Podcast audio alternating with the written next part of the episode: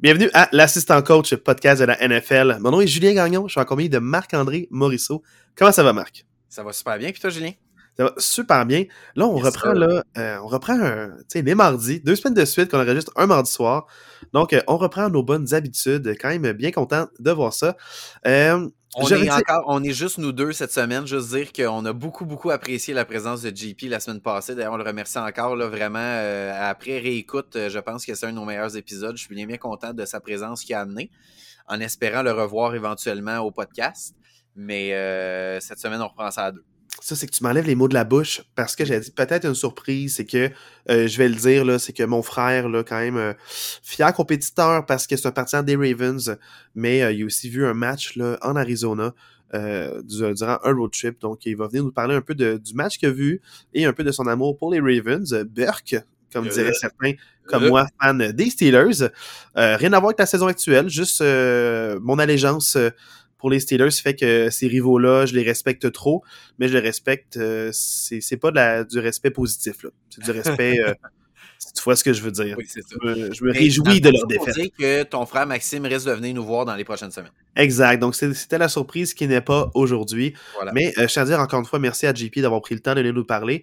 Et quand tu parles d'un des meilleurs épisodes, c'est pas que c'est. euh, euh, c'est c'est vraiment, je trouve, c'est rafraîchissant d'avoir quelqu'un qui vient nous parler d'une autre équipe. Nous, on connaît beaucoup nos Steelers euh, et toi, tes Packers. Donc, euh, c'est sûr qu'on on, on connaît les coordonnateurs. On parle un peu là, de- d'un peu des dessous de ces équipes-là, euh, comment leur pêchage fonctionne, les dernières années d'avant aussi. Donc, on a un, portrait plus global de la situation. Puis là, on avait un portrait plus global des Eagles qui jouent une super belle saison. Donc, c'était vraiment le fun de l'avoir avec nous, euh, justement pour nous parler un peu plus en détail des Eagles, puis de, de quoi s'attendre pour les semaines à suivre.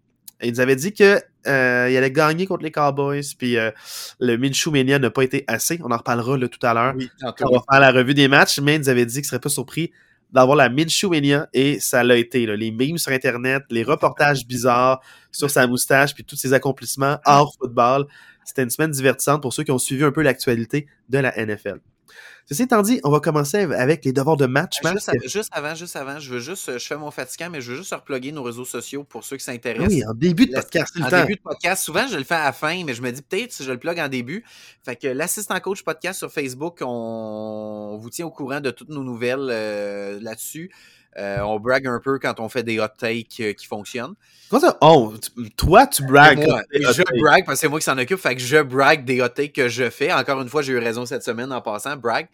Mais euh, puis, euh, fait que l'assistant coach podcast sur Facebook. Puis ceux qui veulent nous écrire, ça peut être sur Facebook, mais aussi ceux qui veulent nous écrire peut-être par courriel, l'assistant coach podcast en un mot, pas d'espace, pas d'apostrophe, à commercial gmail.com. Si vous avez des commentaires, des questions, des suggestions, n'hésitez pas.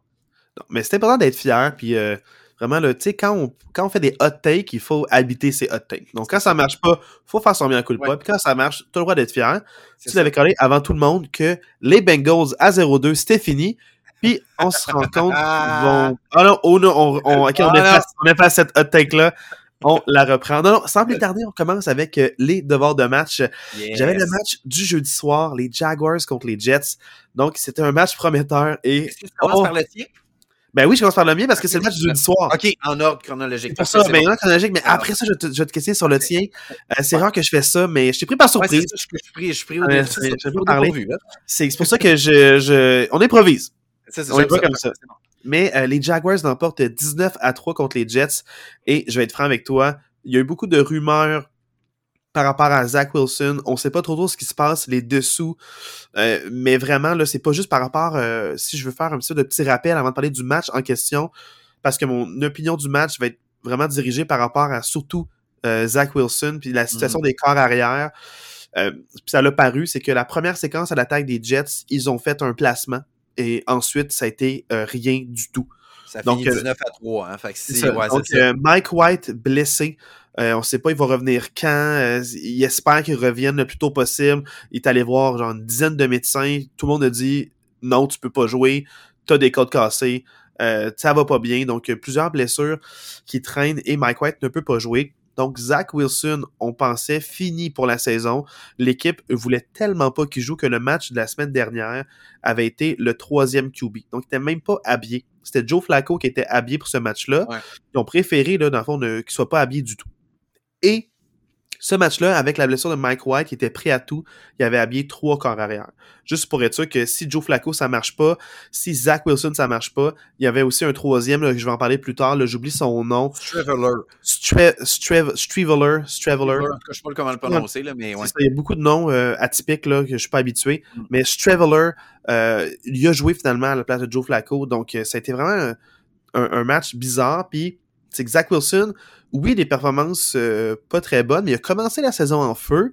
Il a commencé avec une fiche de trois victoires, une défaite avant qu'il se blesse. Donc, euh, ça se passait quand même bien pour lui avant la blessure. Euh, Joe Flacco l'a remplacé aussi. Joe Flacco est allé quand même chercher un match. il en a perdu deux ou je pense de quoi de même, un et deux, mais Joe Flacco est quand même allé chercher un match.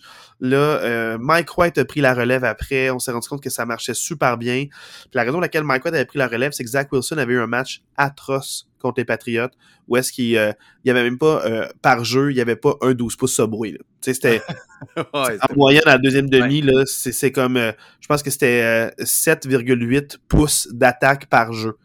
Genre, littéralement, si le centre gardait la balle puis il faisait une faux par en avant, par en avant, il aurait fait plus de verges d'attaque que, euh, que, que Zach Wilson. Donc, ça se passait vraiment pas bien. Puis j'ai revu ce Zach Wilson-là. Manquer des targets wide open, des, des joueurs qui font une espèce de petit, euh, petite course là, sur les lignes de côté, euh, mettre les freins, reviennent vers l'arrière, donc ils créent une distance avec leur couvreur. Euh, ils sont fins seuls, puis là, ils, ils, lancent la passe par terre, trois verges au sol. Euh, devant, trop, le receveur, devant le receveur. Donc, euh, le receveur est comme, OK, je comprends pas. Des, euh, vraiment, de, quand il attaquait les zones, de, les zones profondes, des ballons beaucoup trop loin ou juste hors de la zone, des gens qui étaient sur le bench attrapent la balle puis remet un préposé de la NFL, un arbitre qui la remet en jeu après. Donc, euh, vraiment, j'ai senti imprécis. On dirait qu'il voulait même pas donner une chance à ses receveurs des fois d'attraper la balle. Puis ça s'est vraiment mal passé. même aussi, une interception vraiment là, bizarre. Il a juste lancé trop haut. la balle peut être interceptée. C'est même pas c'est pas genre euh, alors bondi sur le receveur de passe, puis ça a été une passe, euh, euh, tu sais, dans le fond, qui a été comme. Euh, c'est juste un mauvais lancer. C'est juste un mauvais lancer. Une mauvaise décision, mauvais lancer. Il a jamais vu le joueur, il l'a pris, puis ça a fait qu'ils ont, ils ont préféré juste. tu vois que l'équipe était, était pas là. L'équipe avait pas son bac, t'es comme Ah, on te met parce que Mike White est blessé. Fait que t'es mieux de pas mm-hmm. merder, disons. Donc t'es mieux de pas, pas merder, puis on va avoir la, la la laisse très courte, mettons. on va la tirer, puis on va te ramener ces lignes de côté. Puis on va vraiment, là, t'as pas beaucoup de marge de manœuvre. Donc, ça l'a paru. Traveler, qui est un choix de, je pense, sixième tour, là, si je me trompe pas. Donc, quand même un plus loin de rafter. Euh, peut-être même, même pas supposé jouer. Un gars de practice squad, là, qui était là, tu sais c'est pas c'était pas la c'est pas la référence. C'était pas dans les plans qui jouent c'est le quatrième corps arrière de l'équipe. j'allais dire souvent les, les QB remplaçants c'est soit des soit des vétérans là, des, un peu comme des Joe Flacco des gars qui ça fait longtemps qu'ils roulent leur business puis là ils, leur prime est derrière eux fait ils deviennent QB backup ou c'est des gars qui viennent d'être un, choix au repêchage que tu dis c'est le prochain gars dans l'organisation mais lui il vient un peu de nulle part le Traveler là. Tout à fait. Puis c'est ça, c'est vraiment un gars de practice squad qui est là pour étudier les corps arrière, les autres équipes, certaines positions, puis les simuler en pratique pour les starters en défense. C'est vraiment ça son rôle, là. C'est vraiment plus practice squad, puis ils l'ont monté parce qu'ils sont comme, là, on a de la misère. Joe Flacco, on voit qu'il est plus vieux, son bras est moins bon, il est moins mobile, il peut moins échapper à la pression. Donc, ça a paru en début de saison, d'où le un, match, une victoire, deux défaites. Donc, ça a vraiment paru, et, c'est pour ça que euh, ont mis Traveler c'est ça qui a dicté le match, parce que c'est un match vraiment plate à regarder, là, je vais être franc avec vous. La défensive des Jets est élite. Elle a presque rien donné aux Jaguars, puis les Jaguars, ils ont comme un maintenant un quatuor de receveurs. En plus que Travis Etienne était beaucoup plus en santé. Travis Etienne, juste pour vous donner une idée, là, durant la saison, et sa moyenne de verges par course, elle est au-dessus de 5. C'est débile, ça sais, elle est au-dessus de 5. C'est exceptionnel. Il y a une saison recrue vraiment exceptionnelle. C'est que la saison passée, il n'a pas joué. Euh, il était blessé. Il a manqué la saison complète. Donc, c'est sa première vraie saison, mais deuxième dans la NFL. Puis ça l'a paru. C'est pas vrai qu'ils ont mis Robinson de côté puis ils l'ont échangé aux Jets qui jou jouait pas Robinson. Il joue pas. Ça se passe pas bien pour lui. Donc, euh, ils, ont, ils ont bien vu les Jaguars, j'imagine. Euh, mais c'est ça, c'est que les Jets, leur défensive est vraiment élite, une des meilleures de la NFL. Euh, pour moi, dans le top 3 des défensives de la Ligue. C'est dommage parce que c'est une défensive qui est prête à gagner un championnat, mais ils n'ont pas l'attaque euh, en ce moment. Parce qu'ils ont des bons éléments avec Elijah Moore, qui est vraiment bon, avec leur recrue aussi, Garrett Wilson, qui a presque une sorte de mille verges pas grâce à Wilson, d'ailleurs. Mais d'ailleurs, je, hors d'onde, c'est ça, juste avant qu'on enregistre, c'est ça que je disais à Julien. Là, il faudra aller voir les chiffres précis, là.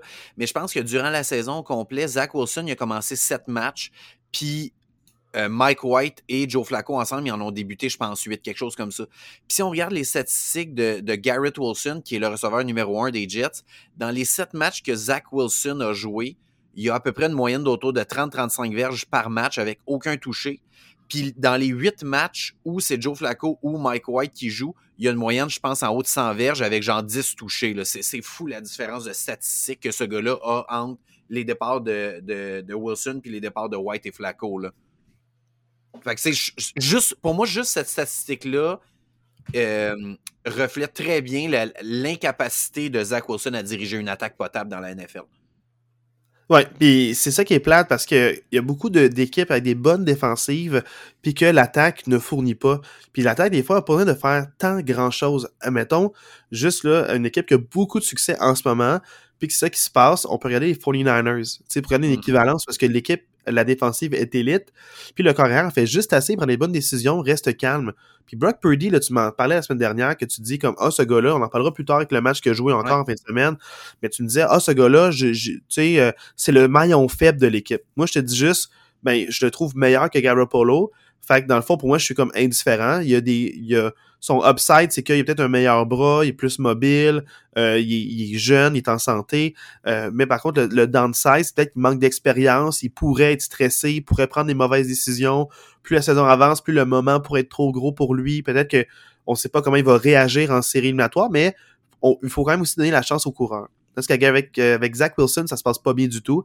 Tu vois que l'équipe n'a pas confiance, ils ont préféré mettre leur quatrième corps arrière. Puis les Jags, eux, dans le fond, ils ont connu un super beau match, mais ça a été vraiment difficile. Première séquence à l'attaque, ils ont un fumble. J'étais comme, oh, oh, les Jets, ils vont peut-être euh, capitaliser. Ils ont juste eu un field goal. Enfin, dans le fond, c'est un peu ça qui a aidé. Là, ils ont pas... euh, dans le fond, ils ont eu une position avantageuse grâce au fumble. Puis ils ont, ils ont fait quatre jeux. Puis le quatrième jeu, c'était un, un, un botté. Fait que, tu sais, dans le fond, le- les seuls points qu'ils ont fait, c'est ils ont fait littéralement, là, puis ils ont fait moins trois verges en trois jeux, puis après, ils ont botté. Fait que c'est vraiment le la- seul point de la game. leur seul point de la game. C'est juste à vous donner une idée, là. Tu sais, fait que, tu sais, j'en parlais comme, ah, ils ont eu une séquence, première séquence à l'attaque, mais c'est grâce à une position favorable sur le terrain, puis ils ont rien fait du match, c'est des punts après, puis euh, dans le fond, juste euh, interception aussi, là, il y en a eu une, puis à la fin, ils ont tenté le tout pour le tout, ils ont deux turnover on downs, mais c'est comme, le match, j'y croyais pas. J'avais pas. euh, j'ai, vu de l'imprécision, j'ai vu des mauvaises décisions, j'ai vu des. euh, je garde la balle trop longtemps, je me fais plaquer. euh, j'ai, pas vraiment aimé le match. Mais les Jaguars, euh, ils m'ont surpris, pas dans le bon sens du terme, mais j'ai quand même été content parce qu'ils ont quand même réussi à marquer 19 points contre les Jets, mais c'était très difficile. Euh, vraiment, là, ils ont des super bons couvreurs. Là. On parle aussi de, de la recrue, le Sus Garner, qui est vraiment excellent. Euh, ils il a comme même pas presque été visé durant le match, genre une fois ou deux. Là. Pour vrai, il est trop fort ce gars-là. Ça, en 1v1, là, ils vont même pas à lui. Ils savent qu'il va faire la job. En couverture de Ouais. zone, il va être attaqué, mais en un contre un, il est même pas visé. Ça fait deux semaines que personne ne le vise. là. Donc euh, pour moi, ça, ça montre à quel point ils ont du respect pour ce gars-là. Puis c'est vraiment encore une fois le, euh, le tight end qui a fait une grosse différence. Puis Travis Etienne. Les receveurs étaient plus tranquilles, mais les- dans les trois dernières semaines, là, je sais qu'il y avait eu euh, euh, Zay Jones, Christian Kirk, qui avait eu beaucoup des, des gros matchs avec beaucoup de verges par la passe. Euh, là, j'ai pas vu ça dans ce match-là. du tight end, juste préciser que c'est Engram, là. Juste préciser que. Ah ouais, ouais, euh, Evan Engram, ancien Engram, des Giants, il a rien fait en quatre ans pour les Giants. Puis là, il fait tout avec les Jaguars. Ouais. C'est incroyable la saison qu'il a. Tant mieux pour lui, il avait toujours les aptitudes. C'est un grand gars, vraiment très costaud, très physique, très large d'épaule, euh, super costaud, mais t'es pas capable de sécuriser la balle. Beaucoup de balles échappées dans les dernières années. Puis cette année, il les échappe moins, ces balles-là. Fait que tant mieux pratiquer sa technique. Puis euh, là, les gens, ils font confiance aussi. Donc, euh, euh, je suis content pour lui. Mais bref, moi, c'est sûr que les Jaguars, maintenant, on va parler plus loin dans le portrait des séries éliminatoires, mais ils, ils mènent la division. Puis à voir comment les Titans jouent en ce moment, je pense qu'ils vont garder la division. Donc, moi, je sens vraiment que c'est une équipe qui peut compétitionner en série éliminatoire, mais ce qui me fait peur, c'est la défensive des Jaguars. Parce que la défensive, de ce que j'ai vu, c'est qu'ils affrontaient une, une attaque incapable de faire quoi que ce soit. Donc, euh, j'ai pas vraiment été convaincu. Puis comme j'ai pas vu tous les matchs des Jaguars dans les dernières semaines, tout ce que je vois, c'est les points, puis ils se font marquer beaucoup de points. Donc, euh, je sais pas si, quand ils vont arriver en série éliminatoire contre une bonne défensive, est-ce qu'ils vont être capables de gagner ce match-là? Moi, je pense que ça va dépendre du match-up. Donc, ils affrontent les Chiefs. Les Chiefs peuvent marquer beaucoup de points. Leur défensive n'est pas élite. Donc, euh, ils peuvent marquer aussi beaucoup de points. Ça va jouer à qui le ballon en dernier. Okay. Donc, qui, qui a le moins de revirements. Donc, dépendamment de l'équipe qu'ils affrontent, je pense que des fois, c'est réaliste que les Jaguars gagnent un match en série éliminatoire. Puis je crois vraiment que les Jets, si Mike White ne joue pas, c'est fini pour eux. Euh, peu importe qui, qui joue comme position du corps en ce moment, pour les Jets, je suis vraiment, je trouve ça vraiment dommage. Commencer 7 et 3, puis là, finir même, je, c'est vraiment la débâcle. Puis l'avenir est beau avec Mike White. Tu sais, fait pour l'année prochaine, s'ils peuvent garder des, des, des éléments défensifs ou, euh, tu sais, je sais pas comment dire ça, mais j'y crois que l'an prochain, ils vont être compétitifs encore. Mm. Ils vont avoir un meilleur corps. Fait que s'ils peuvent protéger Mike White, puis tu sais, comme aller repêcher, là, euh, peut-être des, des, bons joueurs de ligne ou aller signer des, des, des, des joueurs autonomes, mettons, pour euh, aider la ligne à l'attaque. Et ça va être vraiment là, une équipe à surveiller l'an prochain. Donc, euh, j'ai compte out pour cette année. Mais l'an prochain, je vais, être, je vais être content de les revoir. Là, okay. je pense qu'ils vont, ils vont performer avec euh, Mike White. J'avais une liste de questions, mais il y en a deux que tu n'as pas répondu. Je vais commencer par les Jaguars. Tu m'as parlé de l'équipe en général. J'aimerais ça que tu me parles de Trevor Lawrence. On a parlé quand même souvent de lui cette saison. Il y a des passes que je disais, ah, il y a des beaux flashs. Il y a d'autres passes que je disais, ah, faut qu'il apprenne. Il n'a pas appris. Comment tu l'as trouvé, Trevor Lawrence? Mais je trouve très calme. Moi, sur, sur le très calme sur le jeu, il rit un peu, il essaie de trash talk, de montrer comme quoi il est pas dérangé, mais tu vois, je suis comme, ok, c'est une recrue, là. Tu, sais, tu vois, c'est un rookie. Fait tu sais, tu vois qu'il parle un peu, je sais pas qu'est-ce qu'il dit parce qu'il il est pas mic top, mettons, mais tu vois qu'il parle un peu aux adversaires, il rit un peu, mais je trouve, pour vrai, il est grand. Tu sais, il a un gros bras. Fait que, tu sais, veut pas, il a une bonne vision du jeu, puis s'il reste calme, puis il est mobile, il y a une coupe de bonnes courses aussi importante, donc euh, quand jamais il n'y a pas d'option de passe ou quand il sent la pression sur lui, capable d'aller gagner des verges, euh, puis tu sais, de, de, de part de jeu négatif, donc euh, puis éviter le sac du corps, donc je suis super positif, puis moi ce qui faisait le plus peur, c'est a quelques semaines, sa blessure au genou, pas ouais. sérieux du tout, pas incommodé, j'ai vraiment senti plus en contrôle du match, puis il progresse. Tu sais, c'est un, une, une, recrue, sa deuxième année. L'an passé avec Ur Urban Meyer, Meyer, qui était comme euh, pas très bon, euh, kick ses botteurs. Euh, en tout cas, c'est vraiment la débâcle totale. Là. Je parlerai même pas du vidéo dans le bar où est-ce que l'équipe revient en avion à New York, puis lui, non. Il reste fêté avec des gens beaucoup plus jeunes que lui. Ouais ça marche pas. Là, fait que tu vois qu'il y a, comme manqué une année de progression, mais l'équipe, la manière qu'il parle de Trevor Lawrence après match, j'ai vu les entrevues d'après match parce que jeudi, j'ai le temps, là, le soir, ouais. le lendemain, vendredi, de voir qu'est-ce qu'ils ont dit mm. du match. Fait que je vais voir un peu les joueurs, qu'est-ce qu'ils disent. Puis la manière qu'ils parlent de Trevor Lawrence, ils sont vraiment positifs. C'est vraiment encourageant. Fait que, c'est, c'est pas juste une recrue en développement. Puis des... Non, non. Ils voient que euh, c'est un projet à long terme, puis ils croient en lui, puis ils sont fiers quand ils jouent des beaux matchs. Donc, euh, euh, moi, je sens que c'est vraiment une équipe unie puis bien soudée. Fait que même s'il connaît un mauvais match, l'équipe va y pardonner. Ils vont pas faire genre Hey, prochain match, watch-toi parce que ouais, c'est ouais, ouais. Non, non, non. Là, tu vois qu'il y a, il y a la confiance de, de, de l'équipe et de l'entraîneur-chef, donc il peut faire des erreurs, puis s'il en fait, il se corrige après. C'est ça qui s'est passé aussi, veut, veut pas, là. Parce que tu sais, quand ta première séquence, c'est un fumble. Ben mais, euh, tu sais. Mais sinon, ils sont vraiment bien repris, puis ils ont mis Parfait. des points petit à petit. Puis ma deuxième question à laquelle tu n'as pas répondu, c'est par rapport aux Jets, par rapport à leur jeu au sol. Tu n'en as pas parlé, mais moi, je veux quand même mentionner qu'on parle beaucoup de Zach Wilson, là, mais pour moi, l'élément qui a changé la trajectoire de la saison des Jets, c'est la blessure à Brees Hall. Ah, il faut de, en parler parce que. J'en ai pas parlé parce que j'en ai pas vu. Marc, tu sais, je te coupe, mais. Non, mais c'est ça. J'en ai pas parlé parce que j'en ai pas vu. On a beau dire que Zach Wilson n'est pas bon, puis son remplaçant n'a pas fait mieux ils n'ont pas de jeu au sol. Il y a littéralement, je vais voir la stat, il y a cinq joueurs différents qui ont des courses. Mais non, mais c'est ça, c'est là que je m'en allais. T'sais, depuis que Brees Hall s'est blessé, je pense que les Jets n'ont pas une seule victoire. Vraiment, ça, ça a complètement changé la trajectoire de leur saison. Puis en ce moment, là, de ce que je vois, là, ils ont trois running backs qui ont fait des courses. OK? Trois running backs. Ty Johnson, deux courses, sept verges. Michael Carter, deux courses, six verges. Bam Knight, six courses, moins deux verges. Ça, c'est les trois running backs qui ont été utilisés.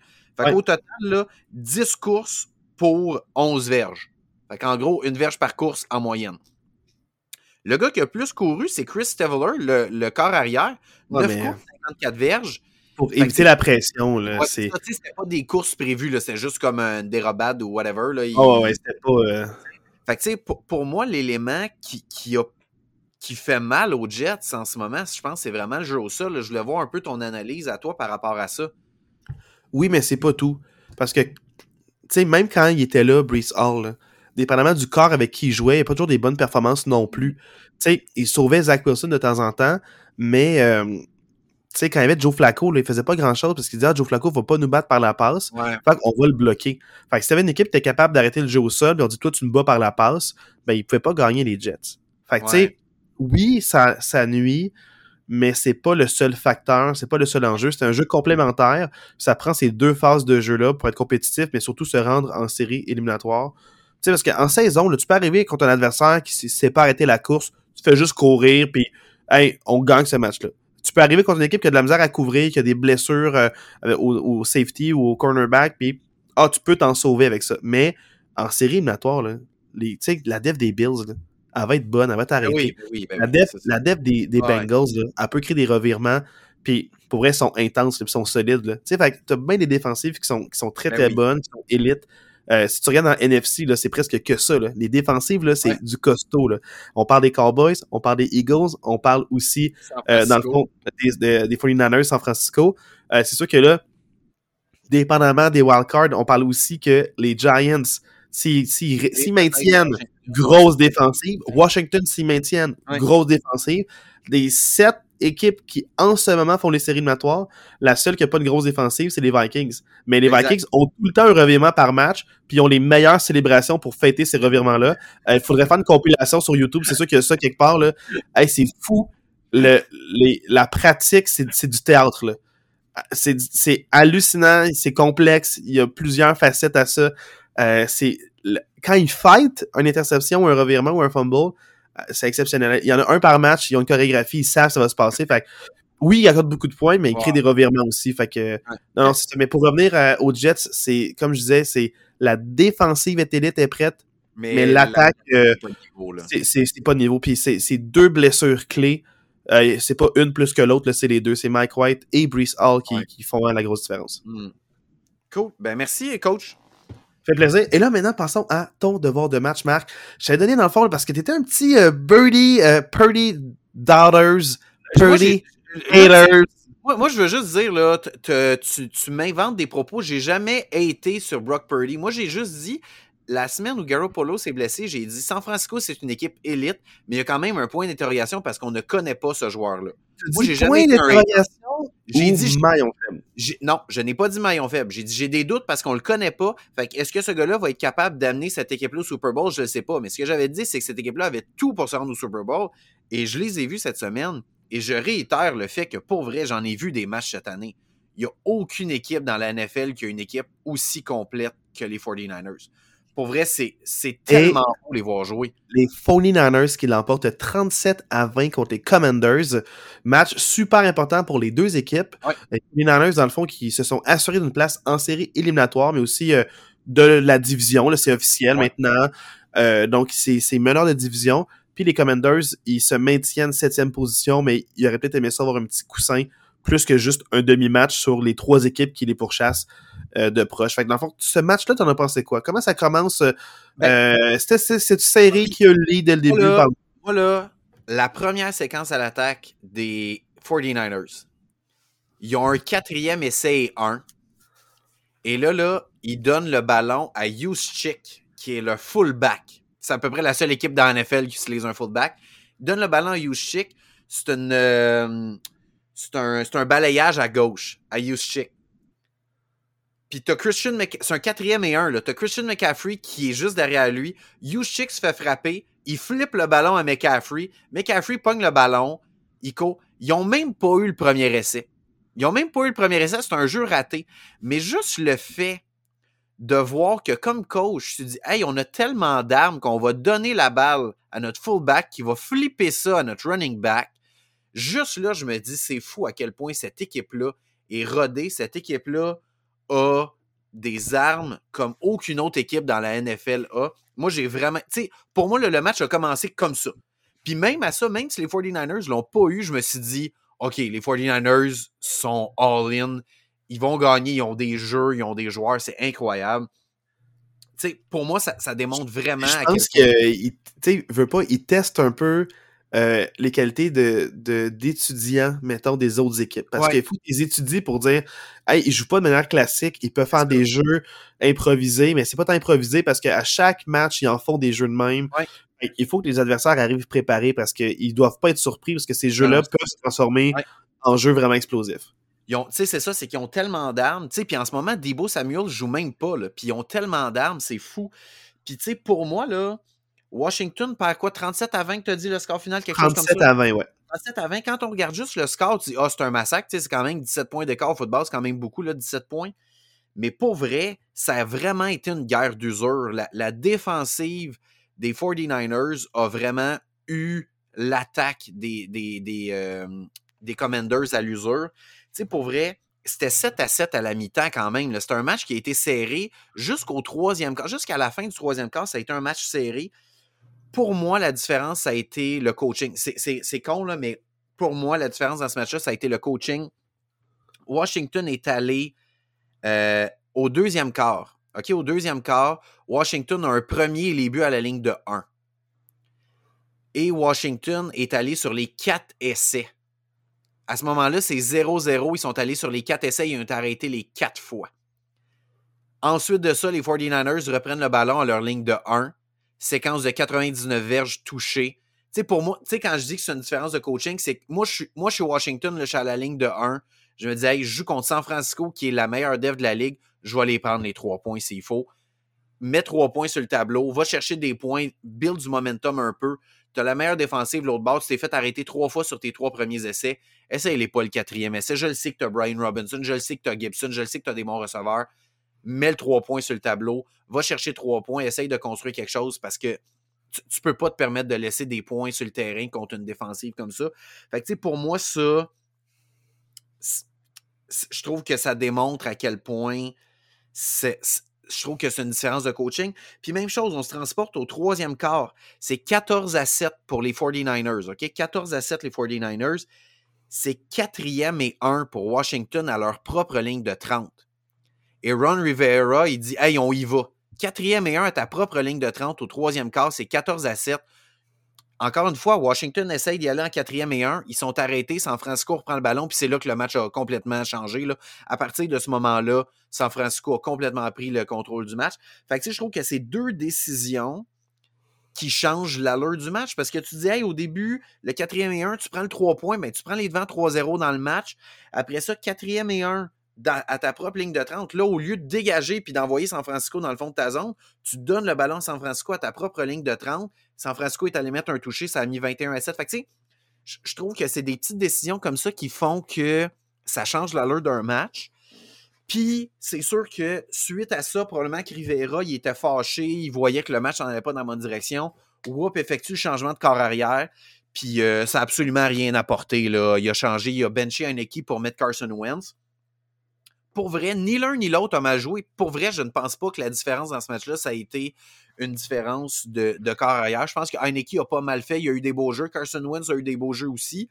Mais la différence, c'est vraiment la, la ligne défensive de San Francisco a vraiment mangé la ligne à l'attaque des. Peut-être qu'il s'est dit, euh, dit, ça me prend une étincelle, puis qu'est-ce que je peux faire autre que ça? Ouais, ben, il n'y a oui, rien qui fonctionne. Fait que, il, il, rendu là, un- tu vois que c'est un coach plus désespéré, puis il s'est dit, je suis en train de perdre le match, faut que j'essaie de quoi. Puis c'est un coach qui est normalement typique conservateur, mais là, il a essayé des moves, comme tu as dit, là, vraiment, euh, qui Ouais. m'ont surpris. Puis c'est sûr que, tu sais, on en parle des trois points, disant c'est juste trois points. Oui, c'est glamour le toucher, mais va aller chercher tes trois points. C'est ça qui a fait que juste l'an passé en série, les Bengals ont rattrapé les Chiefs qui, à la fin, menaient, ils menaient genre 21-3. Puis ils ont essayé d'aller en quatrième et quelque chose pour marquer un toucher. Ils auraient pu faire un placement. Puis à la fin, ils perdent par trois points. Tu sais, c'est ces trois points-là qui a fait un peu le. Qui a rendu ça Ah encore accessible et atteignable. Tu sais, c'est, ça, ça fait une énorme défensive différence. aussi bonne que San Francisco, dès que tu peux mettre des points sur le tableau, faut, faut, faut que tu les prennes, ces points-là. Puis, Ouais. pour vrai, je parlais de la ligne défensive. Nick Bosa a deux sacs dans ce match-là. Puis la défensive au complet des 49ers a, en guillemets, juste deux sacs, mais j'ai l'impression qu'ils ont été d'en face de Heineke et Carson Wentz toute la game. J'ai l'impression qu'Heineke a dû faire des, euh, faire des jeux plus rapides parce qu'il y avait tout le temps un gars des 49ers dans sa face. Euh, on s'entend, les 49ers, c'est la meilleure défensive contre le jeu au sol. même si les, euh, Commanders ont deux excellents running backs, en Robinson puis Gibson, ils ont, Robinson a 2,6 verges de moyenne par course, puis Gibson a 2 verges de moyenne par course. Tu peux pas, tu peux pas, tu gagner un match avec euh, un jeu au sol qui a, qui en bas de 3 verges de moyenne par course. Euh, fait que, pour moi, ça, s'est vraiment joué là. Des mauvaises décisions de coaching de Washington, puis une ligne défensive de San Francisco qui a vraiment mangé la ligne à l'attaque de, Washington. C'est pas plus compliqué que ça. Euh, est-ce que ça t'inquiète pour les Commanders de ne pas avoir été capable de mettre. Très euh, honnête, je suis inquiet pour les Commanders. C'est sûr qu'ils ont une cédule qui peut les avantager dans le sens que d'ici la fin de la saison, ils affrontent les Browns la semaine prochaine, qui est un match quand même prenable parce que les Browns s'en vont nulle part. Puis la dernière semaine de l'année, ils affrontent Dallas, puis il y a des bonnes chances que Dallas, ce match-là, veuille absolument rien dire pour eux autres. Fait que ça se peut qu'ils reposent beaucoup de partants. Fait que tu sais, ça se peut que Washington, il se faufile quand même en série dû à la cédule qui leur reste. Mais même s'ils se rendent en séries éliminatoires, je, je, je, les vois pas battre, que ce soit Minnesota ou San Francisco qui affrontent en première ronde, je les vois pas battre aucune de ces deux équipes-là. j'ai beaucoup d'inquiétude par rapport à cette équipe-là, surtout à quel point on sait que Heineke est aimé dans ce vestiaire-là et que Heineke a été benchy. Puis Ron Rivera, il a déjà dit que c'était Carson Wentz qui commençait le match contre les Browns en fin de semaine prochaine. Moi, j'ai l'impression que peut-être que dans le vestiaire, il va peut-être avoir une certaine grogne ou certains. Euh, certaines affaires qui font que peut-être les joueurs se donneront peut-être pas à 100% parce qu'ils vont être peut-être un peu fâchés de la décision. Fait que je sais pas à quel point Washington va s'en va dans la bonne direction. Il y a des beaux éléments. Ils ont, ils ont, une excellente défensive. Pour vrai, la défensive de Washington a quand même tenu les 49ers à 7 à 7 à la mi-temps, quand même. on parle, puis j'ai aucun malaise à le dire, même s'il y a des Buffalo, des Kansas City, des Philadelphie dans cette ligue-là, pour moi, l'équipe la plus complète dans toute la ligue, c'est les 49ers. Ils ont tenu 7 à 7 à la mi-temps. Puis si c'était pas de décision douteuse, il en demeure pas moins que Washington aurait pu mettre des points sur le tableau et il aurait pu en accorder moins, tout dépendamment des décisions. Ça peut être 17 là, assez aisément. Là, exact. Puis si on revient avec justement le quatrième et un à leur propre ligne de 30, ben, si tu bottes le ballon, probablement que tu ne donnes pas le toucher non plus. Fait, fait pour moi, la défensive de Washington a très bien joué. C'est sûr que Kittle a, connu un match exceptionnel, lui vraiment, depuis qu'il est revenu de ses multiples blessures. J'ai l'impression que ça fait deux ans qu'on ne le voit pas parce qu'il est tout le temps blessé. Mais là, vraiment, depuis 5-6 semaines, il est à 100 c'est vraiment un gars qui est qui, est aussi bon que, que, Travis Kelsey à Kansas City. Il, est exceptionnel, ce là Avant que tu pointes en, en perspective aussi, là, avant que Travis Kelsey, euh, dans le fond, inscrive le record pour le plus de verges et de passes captées par un tight end dans une saison, le record, c'était Kittle l'an d'avant. Exactement. Donc, euh, c'est quand même euh, Kittle euh, très, très, très respecté, mais c'est juste qu'il y a plusieurs qui disent que c'est un meilleur bloqueur, puis Kittle, dans le fond, c'est un talent plus complet. Travis Kelsey, plus athlétique, puis meilleur receveur de passe que bloqueur. Travis Kelsey, il bloque très bien aussi. Là. Mais si on parle deux des meilleurs dans la ligue pour des phases du jeu vraiment importantes. Donc, non, non, c'est vraiment, c'est hallucinant. Comme tu dis, là, San Francisco, pour moi, ils vont faire un push en série éliminatoire. Donc, euh, Vraiment, tu sais, puis, juste pour dire, c'est ça que pour vrai, tu sais, ils ont quand même limité. Tu sais, tu regardes, Christian McCaffrey a 3,1 verges de moyenne parcours. C'est pour Christian McCaffrey, c'est vraiment pas un bon match. Tu sais, fait que tu regardes, à part George Kittle qui a vraiment eu un match exceptionnel, la défensive des Commanders a fait le travail. C'est vraiment, c'est vraiment que la défensive des, des, des 49ers était vraiment supérieure puis a, vraiment, a vraiment pas donné de chance à l'attaque ma question la plus importante, c'est à travers tout ça, comment tu as trouvé Purdy finalement dans ce match-là? Ben, pour vrai, Purdy, pour moi, c'est exactement le genre de corps arrière qu'il faut à cette équipe-là. Dans le sens où si tu avais un QB All-Star dans cette équipe-là, j'ai l'impression que ça causerait peut-être un peu d'isanie parce qu'il voudrait ses stats, il voudrait ses petites affaires, il voudrait, il voudrait sa passe de toucher. Mais là, lui, là, ses statistiques s'en contrebalance. Lui, là, son but, c'est de rendre tout le monde heureux. Fait que justement, le petit jeu, le huge chick qui flippe le ballon à McCaffrey, Purdy, il n'y a pas d'ego, il arrive là, lui, c'est comme, oui, c'est ça le plan de match, on y va. On s'en fout que j'avais pas de passe de toucher. On s'en, tu Purdy, il finit le match avec juste deux passes de toucher. Il inscrit quand même 37 points, mais il y a juste deux passes de toucher dans ce match-là. Parce que justement, il distribue le ballon. Le ballon s'en va un peu partout. Tu as Brandon Ayuk, tu as George Kittle, tu as, McCaffrey, tu as même Ray McLeod, un gars qu'on n'avait probablement jamais prononcé son nom dans notre podcast encore qu'une course de 71 verges pour le toucher. Il, distribue le ballon à tout le monde, ce qui fait que le centre de l'attention n'est pas sur lui. C'est une des rares équipes dans la NFL que le centre d'attention, l'attaque n'est pas leur corps arrière et ça leur va excessivement bien. Moi, je pense que, un peu comme tu disais tantôt, je pense que Purdy, avec, avec le contexte, est plus adapté à, cette attaque-là que Garoppolo, parce que Garoppolo voulait avoir un peu plus l'attention, voulait avoir ses stats à lui. On avait déjà parlé de la statistique que quand il faisait pas de passe de toucher, il y avait une fiche, là, je me souviens plus de la fiche, on a allé écouter le podcast d'il y a quelques semaines.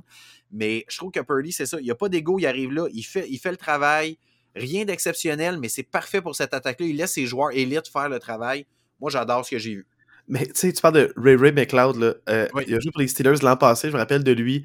Euh, vraiment, là, dur, c'est difficile. C'est plus un joueur d'unité spéciale que euh, running back parce qu'il a, a, vraiment eu aucun bon match. Non, c'est ça. il, a été il, a, il, a été impliqué dans le projet là, quand même plusieurs moments. On dirait que l'an passé, c'était Najee Harris, mais à chaque match, essayer un, un deuxième euh, dans le running back pour essayer de dire hey, on Ouais. veut un comité, on veut y enlever un petit peu de load, surtout qu'il n'est pas à 100%, il est blessé à des épaules, euh, manquait quelques matchs ou beaucoup manqué de fin de match, euh, Najee Harris l'an passé. Fait, dans le fond, il voulait un, un backup, puis c'était peut-être plus la solution, mais c'était pas lui du tout. Puis là, tu sais, c'est drôle parce qu'il y a juste une seule course, Oui, oui, 71 verges. 71 verges, puis il y a un touché. Fait que tu sais, Ouais, c'est ça. c'est une course, merci, bonsoir. Ils ont fait, hey, c'est c'est ça qu'il va nous donner. On va le prendre. On va même pas y redonner une deuxième. Non, non, non, même pas, même pas de Non, même pas. On ne donne rien d'autre. Merci. On s'attendait pas à ça. Voilà. On pensait que ça allait être un jeu de 7 verges. Mais Voilà. euh, merci pour le, euh, le 68 verges de plus qu'on n'espérait pas. c'était rendu là, c'était ça. Là, donc, euh, mais moi, ces deux équipes-là, là, je les aime beaucoup. Puis c'est plate quand tu vois euh, deux coups de cœur qui s'affrontent. Oui, c'est- pour vrai, c'est deux, deux belles équipes. C'est Washington, ça fait une couple de fois que j'ai j'ai les ai comme devoir de match. J'adore le projet de cette équipe-là, j'adore où ça s'en va. Mais je pense qu'ils sont juste butés à plus fort d'eux. Puis moi, moi je trouve. Tu sais, quand je dis tu te butes à plus fort d'eux, là où je parle du coaching, c'est que je trouve que ça manque un peu de lucidité de la part de, la part de Ron Rivera de bencher ton QB quand tu as probablement la meilleure équipe de la NFL devant toi. À un moment donné, tu absolument pas déclassé. Tu as un match serré ton corps arrière qui t'a donné une séquence exceptionnelle. C'est en fait là, une grosse partie du fait que les, les Commanders sont, sont, sont dans la course pour les séries éliminatoires, c'est que Tyler Henneke a joué une excellente saison. Puis là, tu le benches au trois quarts d'un match parce que t'es fâché pour Moi, je trouve que ça envoie vraiment un mauvais message à ton équipe. Peut-être émotif, peut-être qu'il a peur Exact. pour son poste aussi. Ouais. On ne sait pas trop trop. Peut-être qu'il se dit Hey, si je fais pas les séries, je peux être congédié à la fin de la saison. Fait que euh, je trouve ça dommage euh, parce que ça gâche euh, le, le progrès de beaucoup de joueurs. Ouais. Euh, là maintenant, parlons là, des matchs, euh, des autres matchs euh, Yes. qui étaient là, à l'affiche. là. Euh, Yes, beaucoup de matchs le samedi. Ouais. Donc, euh, certains matchs que j'ai vus, d'autres non. Euh, mais dans le fond, là, euh, les Ravens ont gagné 17 à 9 contre les Falcons. Ce match-là élimine officiellement les Falcons de la course aux séries éliminatoires dans la meilleure division de la NFL. Euh, Vous comprendrez le sarcasme dans ma voix. Mais pour vrai, ça reste un match qui m'inquiète pour les, Ravens. Euh, même s'ils gagnent contre, les Falcons, ça reste un match que c'est trop serré pour la qualité d'adversaire. Je le sais que les Ravens font les séries. Je le sais qu'ils- mais moi, moi, je les vois pas gagner de match en séries éliminatoires.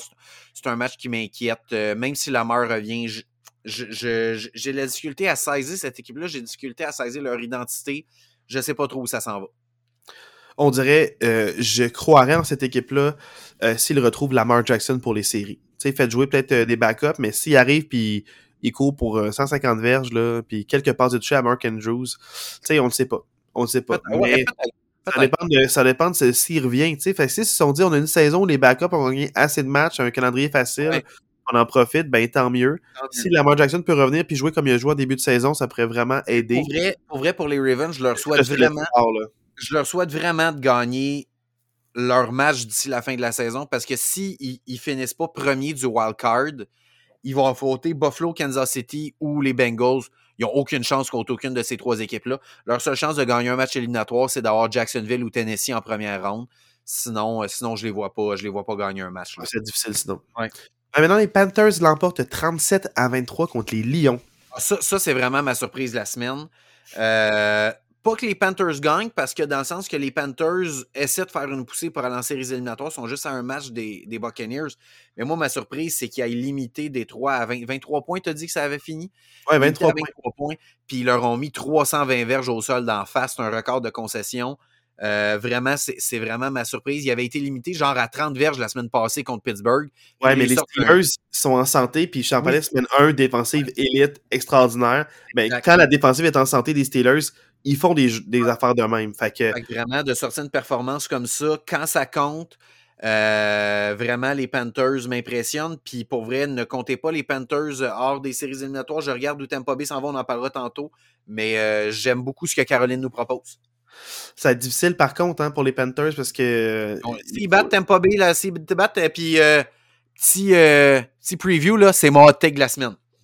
Là, tu t'es. Ton take, tu t'es rapproché très très proche du micro pour euh, dire ça. Je vais dire oui. Tu as parlé plus fort encore. Fait que c'est Ouais. apprécié pour les auditeurs. Euh, là, les Bills l'emportent 35 à 13 contre les Bears. C'est une chose qui était quand même difficile. Les Bears ont eu le dessus tôt veux, dans le match. je veux quand même lever mon chapeau à JP la semaine passée qui l'avait dit que c'était un des matchs qu'il allait surveiller à 13h en fin de semaine. Puis euh, il avait raison, ça a été vraiment un bon match, un match chaudement disputé. Euh, chapeau aux Bills qui trouvent toujours une façon de gagner. Puis chapeau aux Bears qui, malgré une séquence où ils n'arrêtent pas de perdre, je vois de plus en plus de belles choses de cette équipe-là. J'ai l'impression que tranquillement, même si ça fait 15 ans que les Bears s'en vont nulle part, j'ai l'impression qu'enfin, ils sont en train peut-être de construire quelque chose qui se peut. Ouais, puis tant mieux pour eux parce qu'ils le méritent. Là. Sais, Leur année record, là, genre, le 5 ans, là, euh, une des meilleures défensives historiquement en statistique de la ligue, puis ils perdent au premier tour là, à cause d'un moteur qui fait euh, deux poteaux. Euh, Ouais. c'est quand même euh, des fois crève-cœur. Donc Mm. tant mieux si les Bears peuvent retrouver un peu de, de fierté dans cette franchise-là qui est quand Ouais. même très historique. Là, les Saints l'emportent 17 à 10 contre les Browns. Euh, match somnifère, euh, j'espère que vous n'avez pas écouté ça, mais euh, tout ce que je veux dire, c'est que les Saints se gardent aussi en vie dans la course aux séries éliminatoires dans cette merveilleuse division-là. Ils restent à un match de Tampa Bay. Donc, ils, ont, ils ont plus le choix de gagner, là, les Saints, puis ils ont gagné. Fait que chapeau à eux, ils ont trouvé une façon de gagner. C'était pas élégant, c'était pas beau, mais ils ont gagné. Fait que La bravo. semaine dernière, tu as dit dans le fond que les Saints, peut-être dans la division, jouaient le meilleur football. Cette semaine, est-ce que c'est eux qui ont joué le meilleur football dans cette division-là? C'est les Panthers. Les Panthers, ouais. Personne ne Ouais. les a nommés la semaine dernière, mais c'était les Panthers. Ouais, C'est les moi. Panthers. Les Chiefs l'emportent 24 à 10 contre les Seahawks.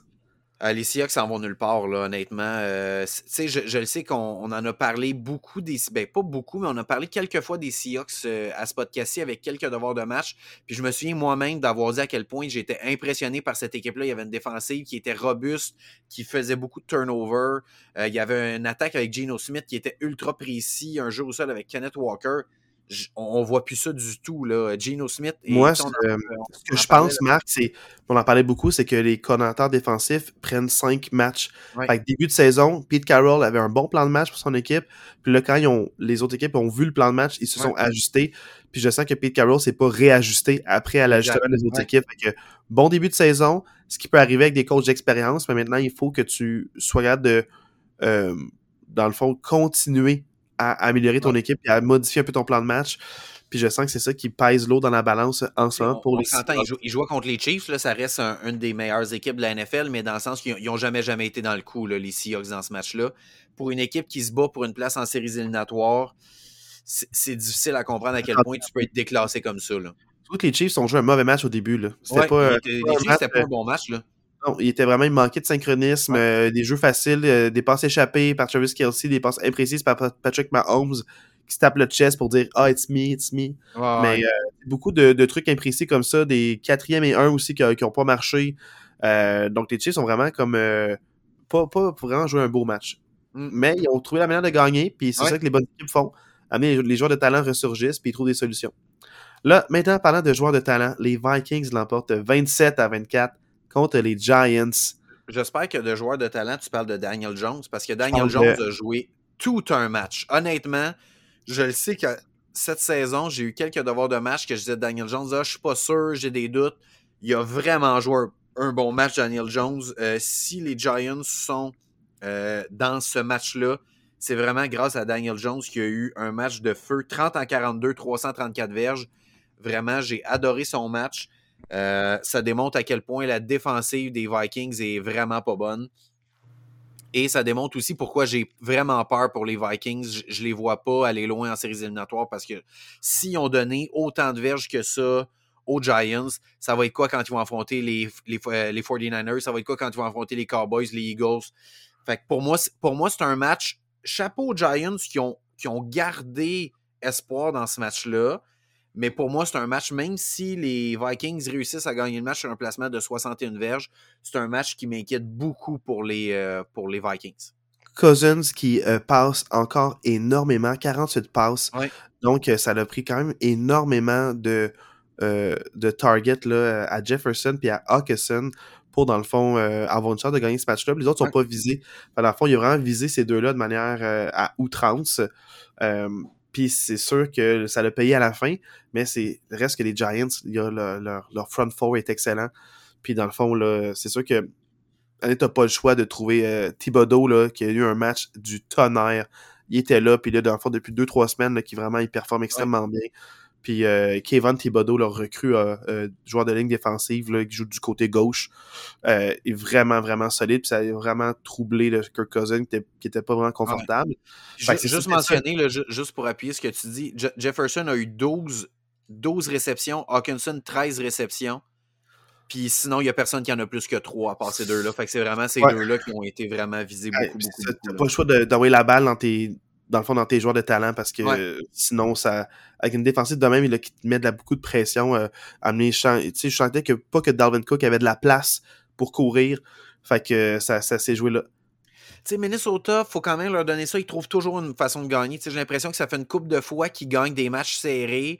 Fait que chapeau, ils trouvent une façon de gagner, mais je, je le sais, c'est peut-être parce que j'ai un biais vu que je suis un fan des Packers, mais c'est pas la première fois que je le dis à ce micro-ci. J'ai des gros, gros doutes pour Minnesota. Je je suis pas certain qu'ils sont vraiment réels. je suis content que tu dises que t'es un billet euh, parce que tu es un fan des Packers parce que depuis le début de la saison Ouais. tu disais une équipe médiocre mais c'est Ouais. quand même numéro 2 de Ouais, la NFC donc il en euh, demeure pas moins que je. En tout cas, je, je suis peut-être- Non, mais je suis content de dire que- je, je dis que j'ai un biais, mais à chaque fois que je regarde un match des Vikings, je me dis, eh, ouais, puis quand il va être rendu au Super Bowl tu vas dire hey je... c'est Ben, toi je qui dors au gaz mais depuis hey. la semaine 1 que la NFC est nulle à chier. C'est ça probablement ça que je vais dire. Ouais, c'est ça. On en parlera dans le podcast quand on va être rendu là dans quelques semaines. Voilà. Mais euh, ça achève, je trouve ça excitant. Là. Il reste deux matchs par équipe. Hey, c'est... Puis tout est arrivé encore, le positionnement de qui va jouer contre qui. Ouais. Hey, c'est intense quand même. Là. C'est... Je suis excité. Donc là, maintenant, les Bengals l'emportent de 22 à 18. Puis si c'était pas d'un fumble à la fin du match pour les Patriots, la dernière séquence, les Patriots là, avaient la victoire en main, puis on va être un fumble que tout gâché. Ça aurait, ça aurait tout changé. Dans le portrait des séries éliminatoires, ça aurait Changé. énormément de choses. Cincinnati menait quoi? 22-0, je pense, quelque chose comme ça. Je pense qu'il menait Euh, 22-0. Ouais. À la mi-temps, c'était genre 22-0. Puis après ça, les, les, Bengals se sont juste pas présentés en deuxième demi. C'était débile. Là. Moi, je regardais, j'étais en demi-finale de mon fantasy. Je regardais Joe Burrow après une demi. Je me suis dit, OK, c'est beau, je vais gagner ma demi-finale. Je pense qu'il a fait moins 3 points en deuxième demi, Joe Burrow. Il a fait rien, rien, rien. La Et, euh, défensive des Patriots s'est levée. Ils sont bons, ils sont bons. C'est pour rien que c'est la défensive numéro 1 en fantasy, là, les Patriots. Là, pas, pas en statistique NFL, mais en fantasy, c'est la défensive numéro 1. Ils sont Oh, vraiment excellents, les- la défensive des Les Patriots. les vrais trois, top 3 défensives de NFL selon les mesures métriques, puis pas de fantaisie de points. C'est Ouais. vraiment c'est les 49ers, les Broncos, puis les Jets. C'est les Ouais. top 3 dans cet ordre-là pour l'instant. Je pense que ça- ça l'a changé le dernier match. C'était avant les matchs de fin de semaine, parce que C'est plus le cas. Les Broncos sont fait éclater. Ah Donc, ouais, euh, 51 points. là, ouais, les Jets sont redevenus numéro 2. Mais en termes de Mais statistiques, il en demeure pas moins que les Patriots ont une excellente défensive. Bill Belichick sait comment gérer des grosses attaques. Puis on a vu les ajustements qu'ils ont fait en deuxième demi. Puis euh, c'est vraiment dommage pour les Patriots qui, qui passent à côté d'une chance d'aller chercher une victoire parce que pour vrai, je regarde la cédule qui leur reste, ça va être vraiment difficile pour eux de passer en séries éliminatoires. C'est vraiment dommage parce qu'il y avait une chance là de, de se donner une belle chance de faire les séries éliminatoires si on passait à côté.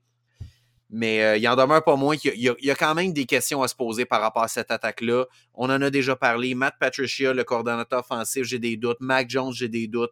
Euh, mais Mac Jones, on dirait, il y a eu des flashs, mais on dirait que c'est comme. ouais. je sais pas s'il improvise des fois, mais Matt Patricia, là, puis les deux, là, ils s'engueulent des fois sur la ligne de côté, ils. Tu vois que euh, la soupe est chaude, puis euh, elle est pas mangeable en ce moment. Là, dans le fond, parlant euh, de surprise, euh, ben pas de surprise, on l'avait calé, là, tout le monde Je le savait. dit la semaine passée. les Texans qui l'emportent Ouais. 19 à 14 contre les Titans. Les Titans, ça va pas bien depuis quelques semaines. Et les Texans, ils jouent avec énormément de fierté. J'en Ouais. parle depuis mon devoir de match, a 4 semaines. Là. J'arrête pas de te dire que même s'ils perdent, là, c'est genre. Depuis que j'ai vu leur de match contre les Eagles, je sais pas si ça fait 4 ou 5 semaines, mais je te dis, hey, c'était 14-14 à mi-temps, ils jouent tellement bien, puis ils ont aucun nom que je reconnais. Tu sais, c'est c'est des no-names, mais qui jouent pour qu'on les reconnaisse. Euh, J'avais, tu sais, c'est le match où Brandon Cooks avait pas été échangé, puis t'es comme, ah, ça me tente pas de jouer. Ouais, exact. patience a des limites, puis là, ils performent, puis ils gagnent Ouais. contre les Titans. Euh, les Texans qui sont derniers de la NFL, puis qui gagnent contre, euh, dans le fond, les Titans qui sont des rivaux de division. Oui, c'est des rivaux de division, mais les Titans auraient dû gagner ce match-là sur papier. Peu importe, même si Tannehill joue pas avec Manic Willis. Eric Henry, là, je pense, dans les 4 wow. ou 5 derniers matchs contre Houston, il avait genre une moyenne de 250 verges au sol par match. C'était fou. Là. Il pilait sur les Texans. Quatre fois, il y a eu des matchs de, deux, de plus de 200 verges contre les Ouais. Texans dans les quatre dernières années. Exact. C'est fou.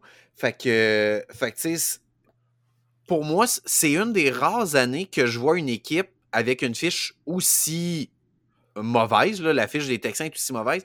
Mais c'est une des rares années que je vois les une équipe comme les Texans jouer aussi bien en fin d'année malgré leur fiche. Tu sais, souvent, les équipes qui ont genre zéro ou une victoire, c'est comme là, là euh, vente de feu, puis là, il y a personne qui, qui joue bien, puis ça, ça s'en va en déroute. Ouais, les gens jouent comme pour soi, mais pas pour l'équipe, pas pour les autres. Mais là, là. comme tu dis, ça fait 3-4 semaines de suite que même s'ils gagnent pas, ben, ils ont gagné en fin de semaine, mais avant ça, ils gagnaient pas. Ils sont beaux à voir jouer, ils sont dans le match, ils jouent des, des bons matchs. Fait que vraiment, chapeau à, à Lovie Smith, leur coach en chef, d'être capable de rallier les troupes comme ça puis de, de, de- de leur donner une motivation. Vraiment, moi, je suis vraiment impressionné par Houston. Ouais. Chapeau d'aller faire une, une, une victoire contre justement une, une équipe de rivaux de division. C'est une victoire trouble fête parce que les Titans, ils ont perdu Tannehill. La blessure, sa saison est terminée. Derrick Henry a une blessure à la hanche. On ne sait pas s'il va jouer jeudi cette semaine. Fait que c'est une, ble- c'est une défaite qui fait très, très, très, très mal aux Titans. Moi, ce que j'aime pas par rapport aux Titans, c'est la défensive qui vraiment manque des plaqués. Euh, pas des bons angles de poursuite. Puis ça fait qu'il y a vraiment des jeux qui auraient dû être arrêtés plus tôt que les Texans ont juste continué. Puis même, il y a un des touchés qui est des Texans que euh, je comprends même pas comment il a fait pour rentrer ce gars-là. Tu sais, il y a- deux Ouais. plaqués manqués, un peu mou. Euh, il tombe en glissant quasiment. là, J'aime pas je ça. pense que c'est le toucher de Burkhead, ça, ouais. Ouais, le, le toucher de Burgess, Ouais. j'étais comme, qu'est-ce qui se passe là? Personne s'est plaqué dans cette équipe-là. Ils l'ont laissé rentrer, ils voulaient perdre les Titans, c'est quoi? là? Ouais. Ils, ils veulent pas aller en série s'ils ont pas Tannehill, je comprends pas. Mais je trouve ça vraiment décevant. euh, puis c'est ça. moi, pour moi, les Titans, c'est fini. Jacksonville va gagner euh, Ouais, je pense que la division. ça fait quoi? Ça fait 4, défaites de suite, 5 défaites de suite. Je pense qu'il c'est 7 et 2. Je pense que ça fait 5 défaites de suite. Il était officiellement 7 et 3, je te dirais. 7 et 7 3. OK, bon, ça fait 4 défaites de suite. Pour vrai, moi, si je suis Mike Vrabel, euh, je commence à sentir la soupe chaude pas mangeable, comme tu disais Non, tantôt. non, là, non. mais- Mike Vrabel va rester l'an prochain. C'est le GM qui est parti parce que lui, il s'est dit check les armes que j'ai. C'est le coach de l'année l'an passé. Puis il est respecté par ses joueurs. Il a un bon plan de match. Il a amené ça au début. Il a amené ça le plus loin qu'il pouvait. Ah, avec les blessures qu'il y a, puis le manque de, de, de joueurs. Tu sais, je dirais. Ah, ouais. À l'attaque, clairement, ils ont Et- Derrick Henry, puis c'est tout. Ouais. Puis la défensive, là, euh, en arrache, là, au niveau de- des secondaires puis la tertiaire, là. hey, c'est vraiment pas. euh, c'est pas la défensive de l'an passé. Là. Je pense qu'il y a une vente de feu, peut-être qu'ils se sont fait voler des joueurs. Mais l'an passé, eu une défensive. on, on en parlait il y a quelques semaines. Ils ont été quoi, 7 ou 8 matchs de suite à donner 20 points au moins. C'est quand même, c'est quand même très, très bon. Mais Ouais. de- depuis cette séquence-là, ça, ça fonctionne plus. là. La, la- la chaîne, elle a débarqué. Là. Maintenant, parlons là, d'un match de division encore. là. Les Cowboys qui l'emportent de 40 à 34 contre les Eagles. Les Eagles n'étaient pas avec Jalen Hurts. Ils étaient avec euh, Garner Minshew. Il a joué un super beau match. Ouais. Il a joué un super beau Chapeau. match. hein. Pour vrai, moi, je pense pas que c'est la faute à Garner Minshew si les Eagles ont perdu ce match-là. C'est un match chaudement disputé. C'est un match qui aurait pu aller des deux côtés. C'est un match haut, euh, haut en plein de feux d'artifice. euh, des beaux jeux des deux côtés. Euh, la différence, c'est que euh, Philadelphie a fait quatre turnovers. Philadelphie a donné le ballon quatre fois Ouais. aux Cowboys. Pour moi, c'est vraiment ça la différence. Dans la NFL, quand, quand tu joues contre des bonnes équipes, si tu donnes quatre fois le ballon à l'autre équipe, tu gagneras Moi, pas. mon, C'est ouais, vraiment là la différence. mon opinion par rapport à ce match-là, c'est plus. Ça reste des rivaux de division. Ouais. Deux équipes qui sont. euh, que je trouve très bonnes, qui sont en série éliminatoire. Euh, tout peut arriver. Dans le fond, pour moi, c'est euh, l'une ou l'autre. C'est un, un match de série qu'on a vu. c'est ça. Ouais. C'est un match chaudement disputé. Ils ont tout donné. Puis c'est un match vraiment divertissant. J'ai vu la deuxième demi avec ma famille, dans le fond. Euh, la télé était ouverte, là, je regardais par-ci par-là, quand même un gros jeu. Euh, J'entendais dans le fond là, mon, euh, mon neveu là, de, de 7 ans faire comme Oh! Puis là, j'arrivais, puis là, il me disait Regarde! Puis là, je, je, on se disait football, c'est le fun, mais c'est comme, comme je vous dirais, c'est plus je, je pense que c'est deux équipes qui sont extrêmement bonnes puis on n'a pas vu le meilleur d'eux autres dans ce match-là. C'est un match vraiment disputé, mais ils vont, ça va jouer encore avec une plus grande intensité en série. En plus, c'est des rivaux de division. Fait que pour moi, c'est juste, ça mettait la main à un peu aux. Puis, puis moi, très, très humblement, je suis pas un fan ni d'une équipe ni de l'autre, mais juste parce que c'était une victoire plus importante pour Dallas. Et le fait que Dallas a gagné, ça garde un petit suspense d'ici la fin de la saison. Juste pour ça, je suis content que Dallas a gagné parce que ça nous garde un espèce de petit suspense. Parce que si Dallas gagne ses deux derniers matchs, puis que les Eagles perdent leurs deux derniers matchs, ben c'est Dallas qui passe en avant. Tu sais, juste, juste pour se garder un petit suspense au moins une semaine de plus, je suis content que Dallas ait gagné. j'aime ça, moi aussi, j'aime ça. Et dans le fond, là, mais un, un résultat que j'aime beaucoup, les Steelers oui, en parler. 13 à 10 contre les Raiders. Mais avant que moi j'en parle, qu'est-ce que. T'as-tu vu ce match-là où toi t'étais en famille, rien, tu dormais? le 24 au soir à 8 h, c'est sûr, j'ai pas vu ce match-là. Fait que je te laisse en parler. J'ai rien vu de ce match-là moi, il y a un moment où est-ce que j'ai euh, j'ai réécouté le début du match. Mais ce que j'ai vu, ça, c'est que euh, mon garçon était couché, on était avec la belle famille à ce moment-là. Euh, ouais, le, 24 au soir, j'avais le réveillon avec ma famille et la belle famille le même soir avec un jeune enfant. C'était le fun. C'était vraiment le fun. C'est le fun, courir à gauche puis à droite. Puis on a su le lendemain, le 25, que mon garçon avait une otite. Fait qu'il faisait de la fièvre, il était pas bien le 24. C'était pas une belle soirée. J'ai pas profité de ma soirée. Mais il y a un moment où est-ce qu'il dort, il est content, il est paisible, je suis heureux et j'ouvre sur mon cellulaire pendant qu'il y a la belle famille qui savent que je suis fan des Steelers. Je coûte sur mon cell, me dit Ah, veux-tu le mettre sur la télévision? Ah, je veux pas trop insister. Mais le mettre sur la télévision. et là, euh, dans le fond, ce que j'ai vu, par contre, c'est deux d'excellentes défensives. Les Raiders, on en parlait, vraiment, dans le fond, capables de créer des revirements, mettre beaucoup de pression. Les Steelers, là, sont en santé, puis ça fait deux semaines qu'ils sont extraordinaires en défensive qui vraiment limite les meilleurs éléments à l'attaque. Ils ont limité Davante Adams à genre deux passes, 15 verges dans ce match-là. Plus Josh Jacobs qui a même pas 50 verges. Tu sais, genre, c'est vraiment. Waller rien fait non plus. Waller rien fait non plus. Puis tu vois que tu comme, ah, comment ça, c'est. Non, non, les Steelers, quand ils sont en santé, j'en parlais, là, c'est que quand il manque genre 8 partants en défense sur les 11, c'est normal que tu accordes 40 points en une demi aux Bills. Tu sais, littéralement, ce n'est pas ta défensive partante, c'est ton practice squad qui est là. là ça marche pas. À part Cam Ward qui était là, ben, tu cours pas en plein centre, tu cours ses côtés, puis t'es bien correct, là. Fait tu sais, à part là, certains éléments qui étaient là, comme Ice Smith puis Hayward, qui ont fait toute la saison, qui sont extraordinaires, saison de rêve, qui ont pas été votés comme Pro Ball, mais TJ Watt, oui, euh, alors qu'il a joué genre des games. Ah, même pas la moitié des games, il a joué genre 7 games. Je trouve ça un peu plate pour euh, Ice Smith qui a plus que 10 sacs cette saison. Il y en a 11 ou 12 là, de mémoire. Plus Cam Ward qui joue un, un excellent euh, en fait, un, excellent euh, saison. C'est le problème du Pro Bowl dans la NFL. C'est plus pour les gros noms que pour, euh, que pour les joueurs qui se sont démarqués dans l'année. Exact, malheureusement. Fait, mais bref, tout ça, pour dire que vraiment, là, les Steelers ont connu un plan de match exceptionnel. je ne sais pas si c'est Brian Flores qui est, là, qui a pris un peu plus de, de, de, de rôle en défensive là, pour aider justement à avoir un bon plan de match. Puis on n'en parle pas assez parce que c'est pas le coordinateur mais c'est dans le fond un ancien head coach des Dolphins l'an passé qui avait défensive élite. C'est un, un, vraiment un brillant euh, tome de défense là, de la NFL. Fait que c'est sûr que ça l'aide, veut, veut pas. Ils ont eu un bon plan de match, puis ils ont limité les Raiders à 10 points. Je trouve ça exceptionnel. Mais ce que, ce que j'aime, c'est que au début, j'étais comme Ah, les Steelers, ils font pas grand chose. Ah, tu sais, c'est vraiment. J'étais un peu déçu. Puis, dernière séquence à l'attaque, il reste deux minutes au match. Là. Il reste genre une. fait qu'un corps arrière est un bon corps arrière, Julien? Arrête pas de me le dire, j'ai pensé à toi pendant ce match-là. J'ai pensé à toi, j'étais comme, oh, Marc serait fier de Kenny Pickett.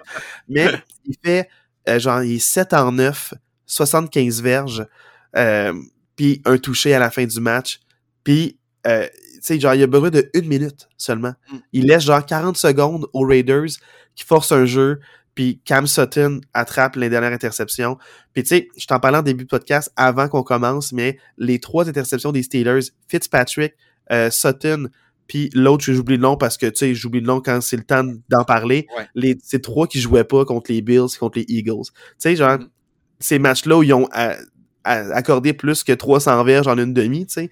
Ben, c'est sûr que quand tes, tes cornerbacks et safety partant jouent pas, c'est plus difficile. C'est sûr. Mais euh, je trouve ça vraiment exceptionnel que les Steelers étaient capables de, de, gagner en fin de match. Puis je me suis trompé, là, j'avais dit la semaine dernière, le Immaculate Reception, c'est un chiffre rond. Je, je pense que ça fait 30 ans, mais dans ma tête, euh, je suis plus vieux que je pensais. Euh, puis c'est 50 ans, c'est dans les années 80 que Franco Harris a joué. Puis c'était ça, c'est que Franco Harris qui était le running back, puis j'ai vu, j'ai revu le vidéo, c'est drôle parce qu'au début du jeu de la Immaculate Reception, tu sais, je parle d'un jeu de 50 ans, mais allez voir sur internet, c'est un running back qui fait rien, il veut, dans sa tête, selon le schéma, il doit bloquer. Là, tu le vois pendant genre 5 secondes, à essayer de bloquer, mais il y a personne qui le presse parce qu'ils veulent juste couvrir la passe. Vous n'avez pas le visuel, mais Julien a vraiment imité le gars qui essaie de bloquer en faisant des. Il, il fait gauche-droite, puis il y a personne. Fait que c'est dit, je vais avancer, mais il avance timidement. Il se retourne même pas pour voir. Il, a, il se retourne même pas au début, il se retourne. Il y a personne à bloquer, personne fonce. Il se retourne pour attendre une passe. Puis là, il se rend compte que, ah, Terry Bradshaw lance à un receveur de passe que j'oublie le nom, j'ai pas trop trop c'est qui. Puis là, il se retourne pour voir le jeu, puis il avance en joguant, là, super lentement. Là. C'est comme, c'est pas lui le jeu. Là. Puis là, il, le, comme je dis, de coup sur coup, le gars, pendant qu'il attrape la balle, il se fait plaquer, l'épaule touche au ballon, elle revole. Franco Harris, il est comme ça, tombe devant lui. Il prend la balle, genre, tout juste avant qu'elle touche au sol. Puis il, se dit, moi, je joguais, là, je marche un pas trop tôt, un pas trop vite ou un pas trop lent, puis je l'ai pas. Puis c'est ça, c'est pour ça que Immaculate Reception, c'est que il, il, capte ce ballon-là et il court jusque dans zone de but, marque un toucher, gagne là-dessus. Puis c'est comme un peu, on avait des airs de. C'est un match qui était à l'époque aussi extrêmement serré. Les Steelers perdaient par un point, ils perdaient 7 à 6. Là, ils perdaient 10 à 6. Puis c'est un peu le même scénario où en fin de match, il y a un toucher extraordinaire dans un match extrêmement froid contre les Raiders. C'était magique. Puis pour la famille de Franco Harris qui était là dans la salle, pour eux, ils sont comme. Les Steelers vont peut-être se rappeler de ce match-là comme ah, une grande performance de Kenny Pickett en fin de game, que peut-être ça l'a débloqué pour lui à ce moment-là. Mais pour moi, c'est Franco Harris Knight. Puis ça, ça, ça, me rappelle ma, ma famille, mes amis. Donc, euh, C'était genre deux jours avant, trois jours avant le match. malheureusement, il est décédé mardi. Le, le, en fait, le mercredi. Le lendemain de notre podcast, il décédait le mercredi. Fait sais, son numéro était supposé être retiré, était supposé être là, mais euh, à quelques jours de, à quelques jours d'avance. Donc, euh, vraiment, là c'était hautement émotif pour les Steelers. Euh, puis c'est pas des conditions le fun. Tu sais, c'est 50 ans de ton, ton jeu qui a marqué l'histoire de la NFL. On retire ton, ton numéro, on fait une grande célébration, puis le célébré n'était pas là. Fait que toutes les pensées étaient à la famille. Donc euh, j'en parle, je suis quasiment émotif, j'ai envie de pleurer. Parce que je fais partie de la famille des Steelers, parce que je suis fan depuis 17 ans. Fait que je vais prendre une seconde de, silence là, pour juste me remettre de. pas toi, tu c'est mes allergies, ok? On est en... C'est mes allergies. Fait que, bref, c'est ça pour dire que c'était un, match qui était quand même divertissant à cause de la défensive. Puis c'est que genre, quand deux défensives bonnes s'attaquent, tu dis, ah, qui va craquer en premier? Fait que j'avais ce sentiment-là de qui va craquer en premier, puis à la fin, t'es comme, tu y crois pas, mais est-ce que tu y crois? Ah, c'est faisable. Pour vrai, les deux équipes ont joué tellement bien défensivement que c'était un, un, divertissement différent. On n'est pas dans le Kirk Cousin qui lance 50 passes. Puis genre, à la fin, il finit avec euh, genre 800 verges. Là. On n'est pas là. Ah on n'est pas là. Pas le, même genre non. pas, le même genre d'équipe, mais c'est quand même. J'ai apprécié la deuxième demi, puis j'étais quand même tendu parce que mes Steelers perdaient. Mais le scénario était juste trop beau, puis euh, pour vrai, chapeau aux Steelers. J'espère que Kenny Pickett peut construire là-dessus. tu vois, Cam Ward était content, là, tu sais, allé le voir après, t'es comme genre, tu sais, nice job, dude. Il a, il a peut-être mis quelques sacres là-dedans. tu vois que l'équipe est contente, l'équipe est derrière lui, t'es content qu'il joue, puis euh, c'est vraiment super positif pour le, la construction de pour l'an prochain. Parce que tu veux des moments comme ça. Tu veux pas te ben tanker et dire j'ai un bon choix pour l'encadrer. Tu veux bâtir pour une culture de gagnant, puis ils abandonnent pas. Les Steelers ont commencé vraiment genre 2 et 5, puis là, ils sont 7 et 8. Ouais. Tu sais, genre, il y a un où je pense qu'ils étaient 3 et 7, là. Tu sais, c'était. Là, ils sont, sont 7 et 8. C'est exceptionnel. Maintenant, parlons des Packers Dolphins. Les Packers qui ont 26 à 20. Et avant de parler, c'était quand même 20-20 longtemps. Et en fin de deuxième demi, Tua a reçu un plaqué euh, à la tête. Il est tombé encore sur le dos. Et il y a eu un gros coup violent à la tête. Et moi, je veux préciser, là, j'ai fait des recherches par rapport à ça. selon les vidéos que j'ai vues, ça serait à la fin de la première demi qui aurait subi cette commotion. J'ai dit première demi compris deuxième demi. Ah non, non, mais ça mais à la fin de la première demi, Il restait genre 6 minutes à jouer. Puis dans le fond, tu vois les statistiques première demi avant le catch, puis ben, tu sais, avant le se bloquer, puis après le, le plaqué. Puis l'avant que je comprends pas, c'est on va parler du match en tant que tel, mais pour avoir vu ce match-là, je ne comprends pas pourquoi les gens ont pas signé le red flag. Il y a eu, tu sais, officiellement, là, mais officieusement, il y a eu deux commotions dans la saison déjà. Dans les trois derniers mois, il a subi deux commotions.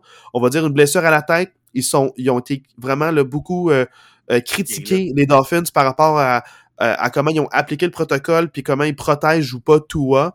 Puis là, suite à ce, à ce coup-là, il aurait dû avoir un spotter qui aurait dit Hey, t'as reçu un coup. là. Pour- J'ai vu des, des gens là, rentrer dans le protocole des commotions dans les dernières semaines pour moins que ça.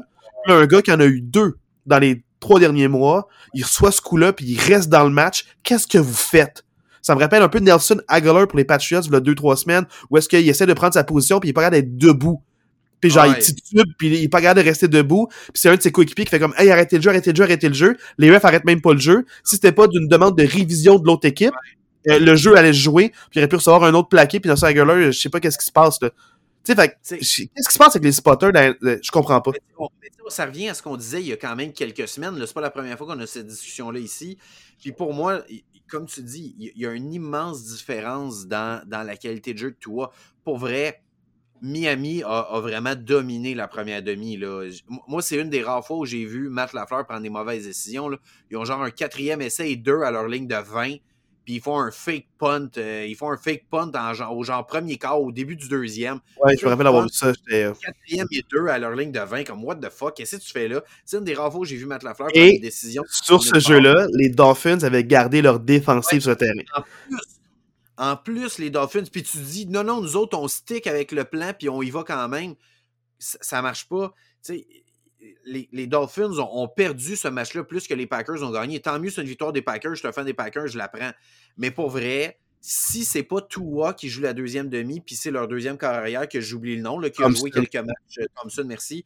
Je suis convaincu que les Dolphins gagnent ce match-là parce que pour vrai, les trois interceptions de Tua en deuxième demi, c'est pas la défensive qui a bien joué. c'était des passes qui étaient à des années-lumière de, de, de- de leur receveur qui était visé. C'était des passes catastrophiques.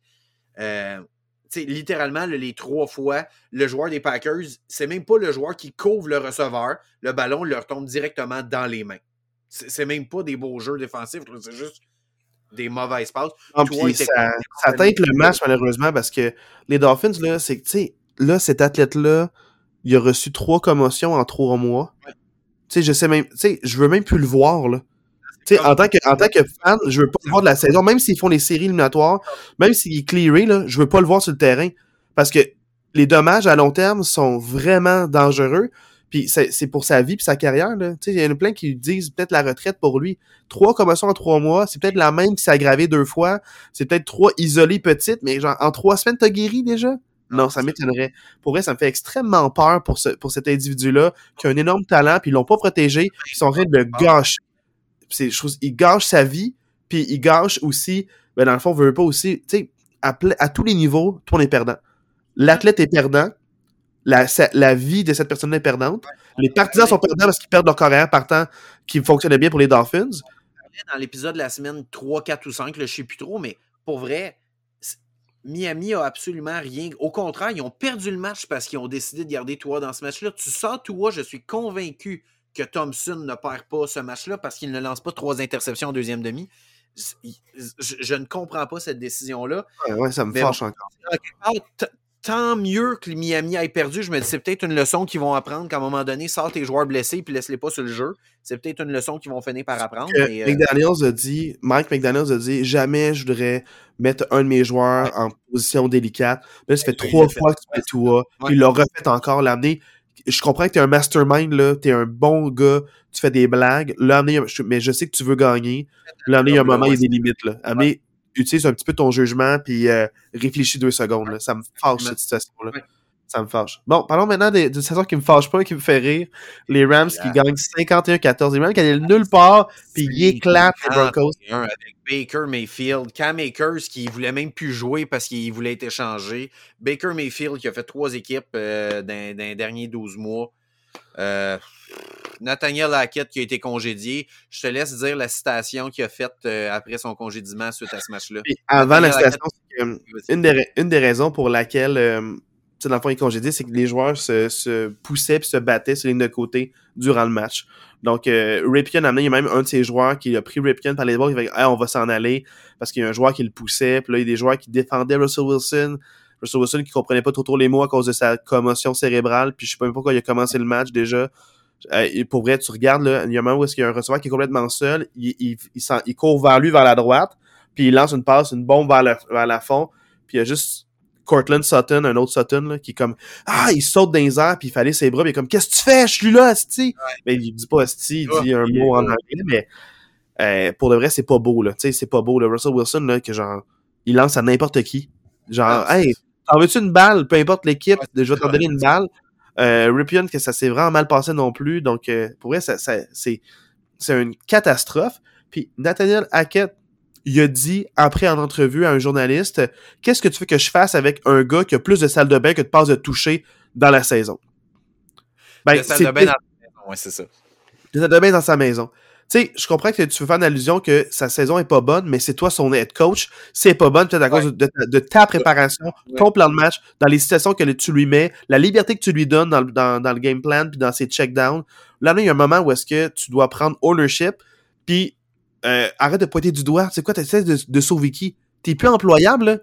Hey, les gens, là, les autres, les, autres équipes qui se disent, ah, peut-être que je veux ce gars-là dans mon équipe, il va peut-être créer plus de merde, puis si la merde est pognée, il va pointer du doigt d'autres personnes, puis il va s'en servir comme excuse. Hey, laisse ton footage, puis laisse tes actions parler d'elles-mêmes.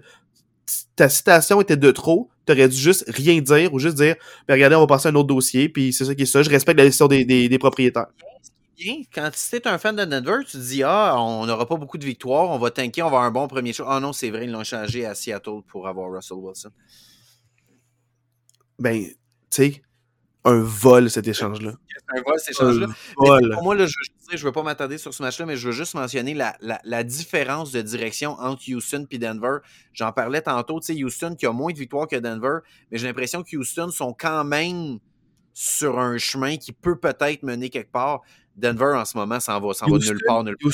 Perdent, mais ils ont quand même une culture de gagnant parce que la manière qu'ils se présentent à chaque match, c'est vraiment une culture intéressante, contrairement à, aux Broncos en ouais. ce moment. Mm. Là, les Buccaneers l'emportent 19 à 16, se maintiennent encore en tête de leur division. Euh, à l'arracher encore une autre séquence au quatrième quart ouais. en fin du match que Tom Brady va. Mais tu sais, pour vrai, tu, tu, gagnes contre Arizona qui va nulle part cette année, qui startait son troisième euh, quart arrière. Euh, chapeau, là, Tampa Bay a gagné, mais il, oh là là que c'est pas beau à voir, là, les Buccaneers. ils sont premiers de leur division en ce moment, mais c'est pas beau à voir. Là. Non, vraiment pas. Je vais pas trop en parler, j'ai pas vu le match, non, ça m'intéressait pas. Euh, j'ai vu un peu des matchs Charger Colts, puis j'ai fermé ma télévision.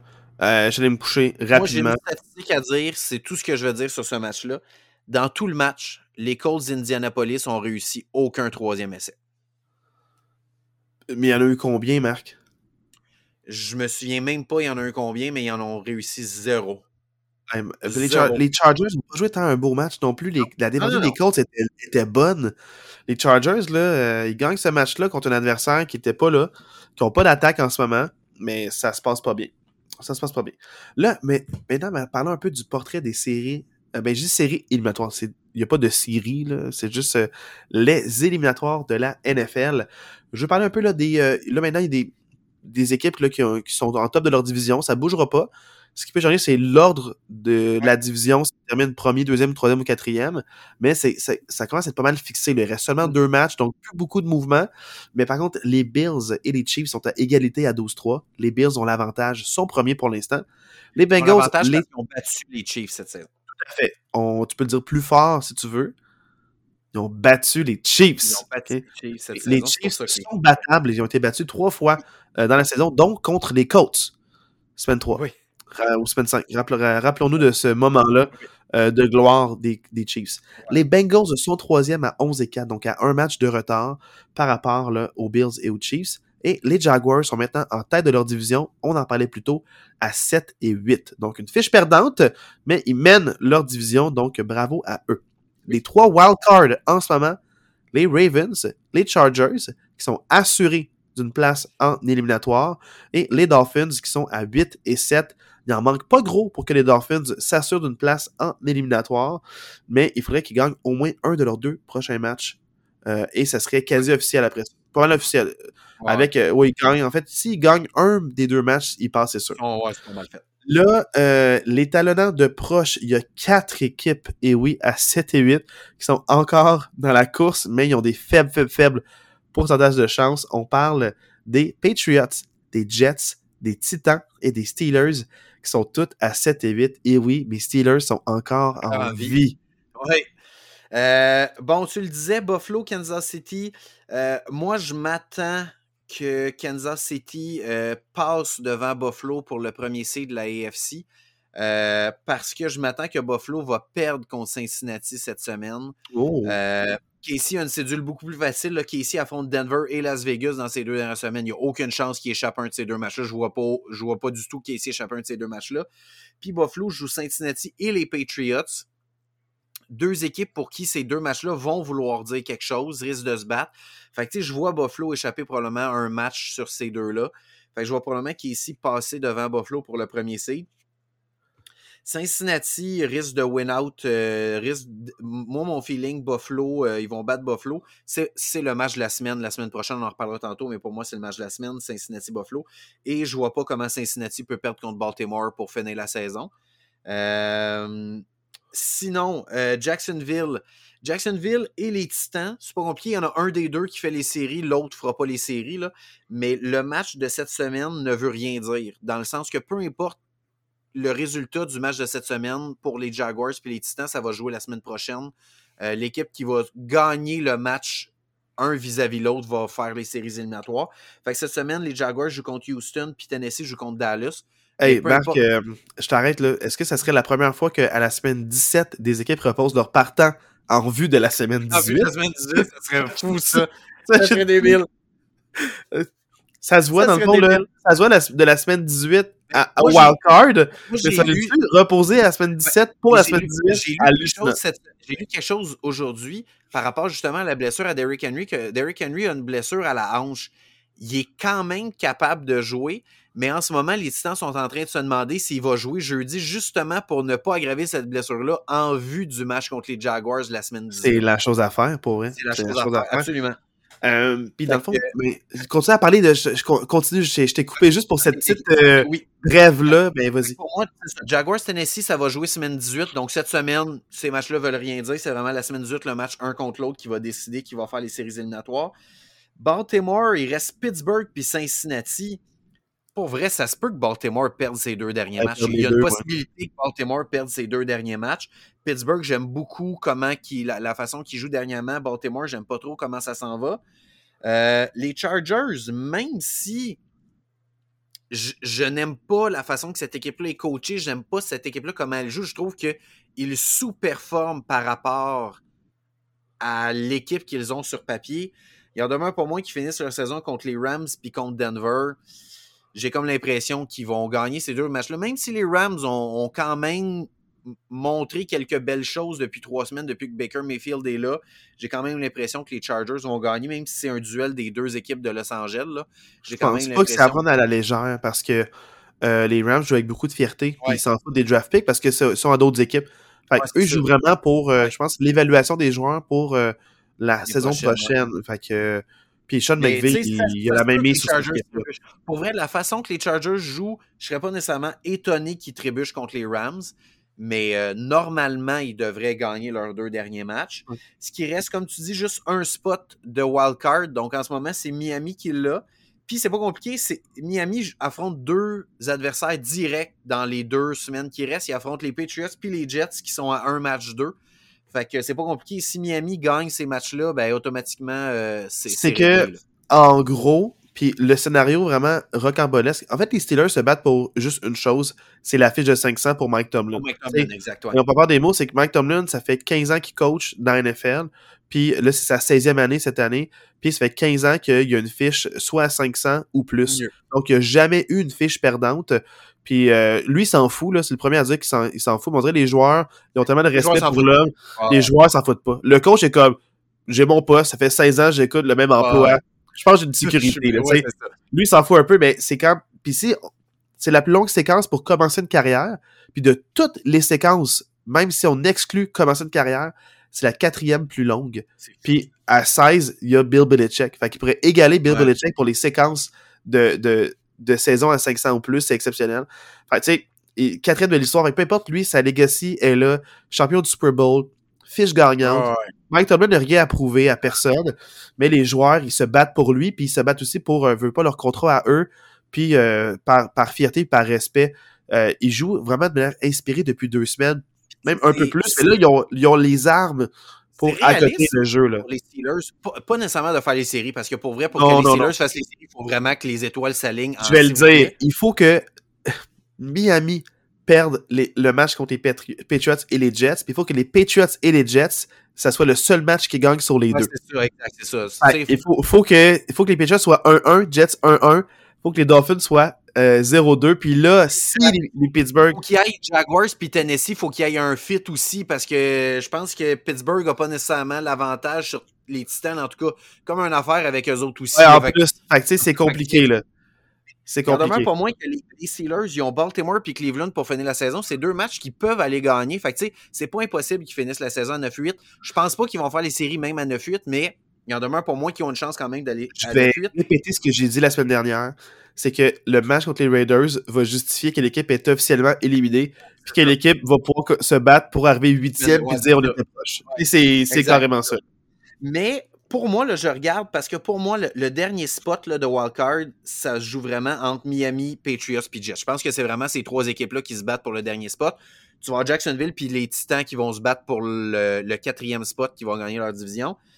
Mais pour vrai, si je regarde la cédule, la cédule la plus prenable, je pense que c'est peut-être les Jets. Les Jets avec Mike White qui revient, ils affrontent Seattle cette semaine. C'est un match qui, qui est prenable pour les Jets cette semaine contre Seattle. Ça voudrait dire qu'on aurait probablement un match Miami contre Jets la semaine 18, que ça serait winner takes it home. Ça se pourrait qu'on aille, euh, ça se pourrait qu'on aille ça. S'ils font ça, ce match-là va être flexé en, Ouais. dans de grandes Ah, en prime time, exact. Ça va être un match en prime time. Ouais, mais là, dans le fond, là, juste pour te dire, là, tu sais, Ouais. par rapport à cette association-là, moi, je sens vraiment, comme je t'ai dit, les Jets, si Mike White joue pas, j'y crois pas. Oui. Puis les Dol- Puis s'ils jouent, Ouais. dans le fond, euh, là, j'y crois, tu sais. Ouais. Mais pour moi, les Patriots, je, je crois pas en leur chance. Non, à cause de l'attaque, jouent des problèmes. Le- Leur seule Mais- chance, ça serait que Buffalo euh, gagne contre Cincinnati cette semaine. Puis si Ouais. Buffalo gagne contre Cincinnati cette semaine, ça veut dire que la semaine 18, ils sont déjà assurés de, de finir numéro 1, fait qu'ils pourraient reposer des partants. Ça. En tout On cas, en reparlera la semaine prochaine, Ouais, ça va être plus clair, euh, le Ouais. portrait. Dès, dès, euh, ça va tomber, là, cette semaine. Là. Fait que dans la semaine prochaine, on va en parler. Pour moi, l'équipe qui a peut-être le plus le edge par rapport à la cédule, c'est peut-être les Jets dans ces trois équipes-là. Je comprends pourquoi tu dis ça, mais ça dépend vraiment de la santé de Mike White. Exact. Euh, Oui, c'est ça. Ouais. Là, de la NFC, j'aurais moins d'affaires à dire par rapport à la NFC que par rapport à la AFC. C'est juste que, ben, tu sais, meneur de, de division, il y a les Eagles à 13 et 2, les Vikings à 12 et 3, les 49ers à 11 et 4 et les Buccaneers à 7 et 8. Les wildcards, a les Cowboys qui sont assurés d'une place avec 11 et 4. Puis ensuite, les deux autres, c'est les Giants et les Commanders qui sont à 8-6-1 et 7-7-1. Donc vraiment, là, les quatre équipes de la NFC East sont encore dans le portrait des séries éliminatoires parce que les Seahawks et les Lions ont perdu la semaine dernière, ce qui porte leur fiche à 7 et 8. Et aussi à 7 et 8, les Packers, qui qui dit qu'ils feront pas les séries. Mais on, va s'en reparler la semaine prochaine. Moi, on peut s'en reparler. Oui, Parle-nous-en, on là, parce que moi, si je me souviens bien, la semaine passée, je vous ai dit faut qu'il y ait beaucoup de choses qui arrivent pour qu'on parle des Packers dans le portrait des séries éliminatoires. Et pour vrai, littéralement, la semaine qui vient de se produire, c'est c'est du génie pour les Packers. Les Packers ont gagné, les Giants ont perdu, Washington a perdu, Seattle a perdu, puis Detroit a perdu. Il- littéralement, c'est une semaine parfaite plus, plus, plus pour les Packers. C'est incroyable. Pas pour les Packers, pour les Steelers, que la défaite des Dolphins aide les Steelers à En rester. plus, oui, c'est ça, exact. Sinon, ça Ouais. Fait que, tu sais, pour vrai, c'est vraiment une semaine incroyable pour les Packers. On s'entend, ils affrontent quand même Minnesota et Détroit. Ça leur prend de l'aide. C'est loin d'être sûr que les Packers vont faire les séries éliminatoires. Même encore aujourd'hui, je ne pense pas que les Packers vont faire les séries éliminatoires. Je pense que Washington est en meilleure posture vu la saison, la, saison qui leur reste. Je vais repartir du début. Philadelphie à 13 et 2, il leur manque une victoire ou de l'aide. Donc, une victoire dans leurs deux derniers matchs et ils sont assurés d'avoir le premier seed. Fait que, tu sais, Jalen Hurts, je ne sais pas comment ils vont le jouer. Est-ce qu'ils vont essayer de risquer de le ramener cette semaine pour essayer de gagner tout de suite contre Nouvelle-Orléans, puis après ça, ils donner la semaine 18 de, de break? Ou ils vont essayer de garder Minshew cette semaine contre les Saints, puis dire, ben, si on en a besoin, on le ramènera semaine 18. J'ai hâte de voir comment ils vont gérer euh, la, blessure de Jalen Hurts pour s'assurer, parce que c'est important pour eux autres de finir. Ouais, euh, je garderais Minshew, qui vient de jouer un match, il y a des reps. Tu sais, dans le ouais. fond, garde-le, garde-le, euh, 5, tu sais, contre les Saints, c'est prenable. Contre les Saints, tu même pas besoin de Jalen Hurts. On va dire les vraies choses. Ça, ça, se peut que, ça se peut que tu n'en aies même pas je, besoin. C'est juste de moi, je ne ferais pas jouer. Mais regarde, la seule que je veux parler plus en détail, c'est que tu sais, ça va bouger avec les Giants et les Commanders, mais je veux pas trop spéculer. Il y a beaucoup trop de scénarios ouais. pour moi de, de, parler des wildcards. Mais je veux parler des Buccaneers avec, dans le fond, ceux qui les talonnent, les ouais. Panthers. Euh, et les Saints officieusement, mais les Saints, pour moi, avec la cédule qui reste, non. Est-ce que tu penses que les Panthers peuvent dépasser les Buccaneers. Moi je, moi, je, suis convaincu que c'est les Panthers qui vont gagner cette division-là. C'est quoi les Avec... deux matchs qui restent aux Panthers, Marc? Les Panthers finissent la saison contre Tampa Bay. Donc, pour moi, là, le match dans la fin de semaine, c'est avec Cincinnati-Buffalo. C'est l'autre match avec le plus d'implication de séries éliminatoires euh, Caroline-Tampa Bay parce que Caroline a déjà battu Tampa Bay cette année. Ce que ça veut dire, c'est que si Caroline bat Tampa Bay cette semaine. Ça veut dire que Tampa Bay prend une grosse option sur le titre de division parce que ça veut dire que Caroline a le, a le tiebreaker sur Tampa Bay. Donc, s'ils finissent égaux, c'est eu un petit lapsus, tu as dit Tampa Bay prend une grande option. C'est qu'en ah, fait, si les Buccaneers gagnent, ils s'assurent du premier rang de la division. Ouais. Si, Buccaneers... ouais. Si les Panthers oui. gagnent, ils seront à égalité, mais le Edge va aux Panthers. Exact. Donc, ça va se jouer à la dernière semaine qui gagne son match. Exact. Dans le fond, c'est ça. Fait que, tu sais, pour moi, je regarde Tampa Bay. A, a, a, les deux ont des cédules quand même faciles parce qu'ils s'affrontent cette semaine. Puis la semaine 18, Tampa Bay affronte Atlanta, puis Caroline affronte les Saints. Fait que, dans le sens que c'est. C'est des rivaux de division, ça ne sera pas nécessairement des matchs faciles, mais je regarde la façon que les équipes jouent. Puis moi, je pense qu'en ce moment, Caroline joue mieux que Tampa Bay. On s'entend, là, Caroline, ce n'est pas une bonne équipe de football. Mais en demeure pas moins qu'en ce moment, il joue mieux que Tampa Bay. Même si Tampa Bay trouve une façon de gagner dans les deux dernières semaines, je ne pense pas que Tampa Bay joue du bon football en ce moment. Bien sûr qu'à 7 et 8, euh, on peut pas. Ben, c'est c'est ça. Fait que, tu sais, les, je veux pas les trop, Saints, trop en parler non plus, les mais. Saints sont quand même encore dans le portrait de cette division-là. Les Saints ne peuvent plus échapper de match, donc ils n'ont pas le choix de gagner leurs deux derniers matchs. Ils affrontent les, euh, les Eagles cette semaine, puis Caroline la dernière semaine. Fait qu'il faut qu'ils gagnent leurs deux derniers matchs et il faut qu'ils espèrent une défaite de Tampa Bay euh, ouais. dans ces. Ça, les, Buccan les, Buccaneers hors division, ils sont euh, 4 et 7. Fait ouais, ça, ça, donne un peu le portrait de ouais. Comment tu te situes hors division. je ne vais pas trop trop en parler. Comme je dis, on en parlera plus la semaine prochaine parce oui, qu'il y a trop de wildcard scénarios possibles. Fait que... La seule chose que je veux mentionner, moi j'ai quand même une. Euh, une pensée parce que ça fait quoi? Ça fait 2-3 ans qu'ils ont rajouté une équipe en séries éliminatoires? Euh, c'est la deuxième année. C'est la deuxième. Ah, c'est ça, ça fait deux ans. Moi, j'ai quand même le souci quand même de mentionner que si la saison se terminait aujourd'hui, il y a 14 équipes qui font les séries éliminatoires et sur les 14, il y en a juste 11 qui jouent pour plus que 500. Moi, j'ai quand même un malaise qu'il y ait des équipes qui jouent pour 500 ou moins qui font les séries éliminatoires. En ce moment, il y a les Jaguars, Tampa Bay qui sont en bas de 500, puis tu Washington qui joue pour 500. Ces trois équipes-là feraient les séries éliminatoires. J'ai quand même un malaise. Je, le sais qu'on a étendu pour mettre plus d'équipes en séries éliminatoires, mais moi, j'ai quand même un malaise qu'il y ait trois équipes qui jouent pas en haut de 500 qui fassent les séries. Je trouve que ça envoie un, un mauvais message à la Ligue. Puis mais, je trouve Marc, que ça montre que la Ligue n'est pas balancée parce que ça veut dire que sur tes 32 équipes, il y en a juste 11 qui jouent en haut de 500. Ça veut dire que tu as une équipe sur trois qui joue en haut de 500. Ça veut dire que tu as un gros débalancement dans ta Ligue. Mais Marc, en fait, euh, la mesure de mettre 7 équipes au lieu de 6, c'est justement pour ça, parce que souvent, les équipes qui ont une fiche perdante mais font les séries, c'est des meneurs de division. Tu sais, fait que c'est, c'est, ça vient de là. Puis, attends, parce que peut-être que quand ça va finir, il y aura une fiche gagnante, peut-être, ces équipes-là. Ben, en fait, Tampa Bay, c'est sûr que non, là. Mais ils auront, ils auront peut-être une fiche, euh, une fiche gagnante. Les Jags peuvent avoir une fiche gagnante ouais. encore. Mmh.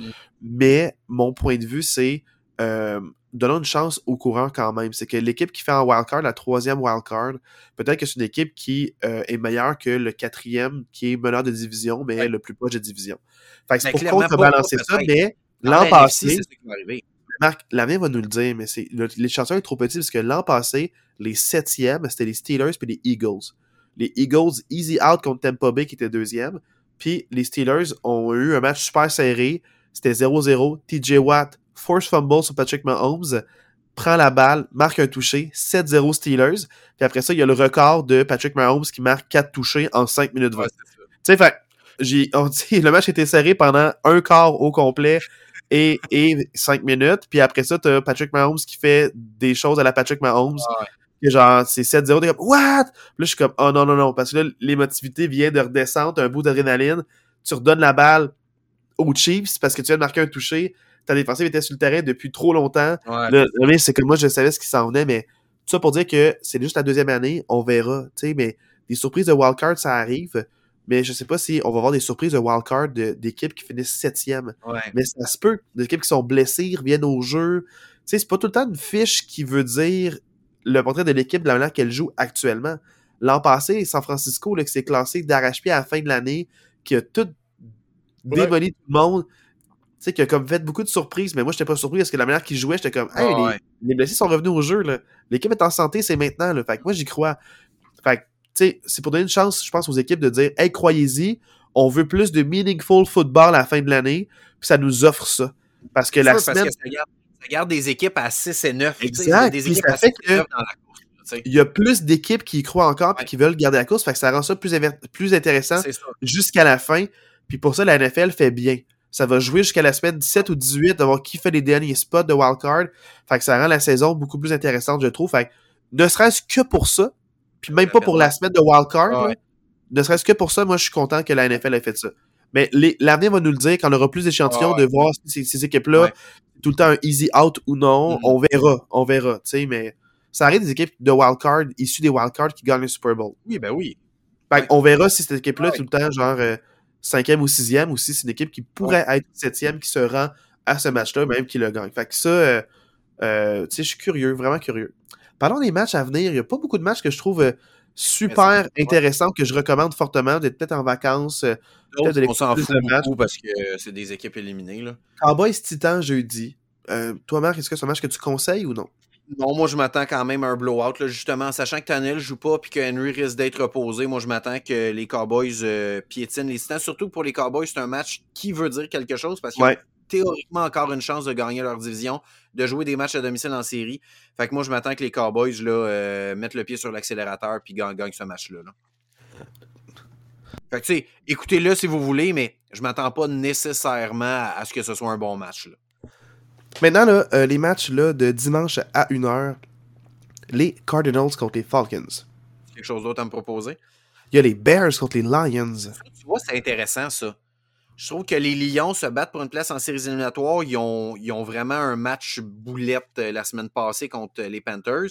Là, tu as les Bears qui gagnent pas, mais qui sont quand même sur une séquence pas pire. Fait que, tu sais, moi, je pense que ça peut donner un match intéressant à Bears-Lions. C'est Oui, des mais- division en plus. Match intéressant, les Jaguars contre les Texans. Oui, absolument. division, les, les. Jaguars qui viennent de prendre la tête de la division. Ouais. Grâce aux Texans, un peu, veut, veut pas. Moi, j'ai hâte de voir les Texans s'ils vont peut-être euh, pouvoir créer encore la surprise. Puis vraiment, là, ils jouent avec comme beaucoup de fierté, ils viennent d'avoir une victoire. Qui dit qu'ils peuvent pas gagner ce match-là? Je pense pas. Je pense pas, mais qui dit qu'ils qu'ils peuvent pas le gagner? c'est un match qui ne veut rien dire, mais il en demeure pas moins que pour les Jaguars, pour continuer de, de construire quelque chose puis de d'aller dans la bonne direction, c'est un match que tu veux gagner. Les Texans, ils viennent de gagner un gros match émotif. Ça va être de voir comment ils sont capables de d'empiler puis de faire suite à ça. À voir. Exact. Les Broncos contre les Chiefs? Euh, je sais pas c'est quoi le concours à Kansas City, mais s'il y a un concours pour euh, scorer 60 points puis on vous donne des ailes de poulet, ça se peut que ça arrive. Je, je leur souhaite euh, des ailes de poulet, c'est toujours intéressant. Les Dolphins contre les Patriots. C'est un des matchs de la semaine. Ça, un des matchs de la semaine Dolphins Patriots. Surtout Euh, à 13h, il n'y a pas beaucoup de bons matchs. euh, je, un bon je- duel important pour les séries éliminatoires à 13h. Fait que euh, dimanche Moi, c'est le match, 13h, euh, match à regarder. c'est le match à regarder à 13h. ne serait-ce que pour savoir qu'est-ce que les Dolphins vont faire avec la situation du corps arrière. euh, j'ai hâte de voir. Parce que toi, peut jouer, est-ce qu'il n'y a pas, il a pas, il y a pas de commotion officiellement? Dans le protocole des Ouais, commotions. Euh, ce que je trouve dangereux parce qu'il joue sur les mots pour peut-être le faire jouer. Dans une semaine, ça, je m'inquiète tellement pour ce gars-là. Oh, ça me, puis c'est, je, dis pas ça à la blague, là. Je m'inquiète pour de vrai pour la santé. Vraiment, ouais. Là, maintenant, parlons des Colts contre les Giants, deux bonnes défensives. Il faut que les Giants gagnent ce match-là. Les Giants n'ont pas le choix de gagner ce match-là, mais je pense bien qu'ils vont trouver une façon de gagner. Là. Je, vois, je vois mal les causes que. Tu sais, Jeff Saturday, quand il est arrivé, il a donné comme un match, un, match et demi là, de, de, comme second souffle à cette organisation-là, mais on en a parlé plein de fois. Il y a trop de lacunes dans cette équipe-là. Ça s'en va nulle part. Saints Eagle. C'est un match qui a des impacts pour les séries éliminatoires, mais c'est pas nécessairement un match que je recommande non plus, dans le sens que oui, les Eagles peuvent clincher le premier rang, les Saints n'ont pas le choix de gagner, comme on disait tantôt, mais bon, je ne suis pas nécessairement un match qui m'intéresse. Les Panthers contre les Buccaneers. Ben, comme on disait, ça aussi, c'est à 13h, c'est probablement l'autre match euh, le plus important euh, côté, euh, côté séries éliminatoires. Le gagnant, de, ben, les Buccaneers gagnent, c'est terminé, c'est eux qui rentrent en séries éliminatoires. Puis les Panthers, ben, s'ils gagnent, ils se donnent quand même une belle option pour la division. Fait que c'est un match important. Match important, mais je sais pas si c'est un bon divertissement. Ça que je, on dirait, c'est comme le match que j'ai envie de conseiller, mais que j'ai pas envie de le conseiller. Ça pourrait être un match qui finit genre 17-13. Ça, j'allais dire 13 que Tampa Bay n'a rien fait de la game, puis Brady prend le ballon avec 1 minute 40 à jouer, puis il va faire un toucher. Là. Ça se peut que ce soit ça. Ah, ça peut jouer ses unités spéciales, un retour de pas de bloqué. C'est genre, genre de match un peu farfelu. Je sais pas quoi en penser, mais j'ai envie de le conseiller, mais il faut le regarder un peu le début du match. je pense quand même que si on regarde l'équipe en tant que telle, les Panthers ont un peu plus de, de grit, une espèce d'esprit d'équipe d'aller dans la bonne direction un peu plus que les Buccaneers. Fait que j'aurais tendance à les favoriser dans ce match-là. je pense que ouais aussi. Euh, là, les Browns contre les Commanders. C'est un match que je vous conseille pas non plus. Euh, c'est Carson Wentz qui va débuter le match pour les Commanders.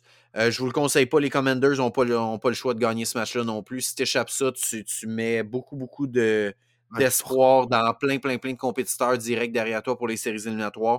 Ah, Wentz.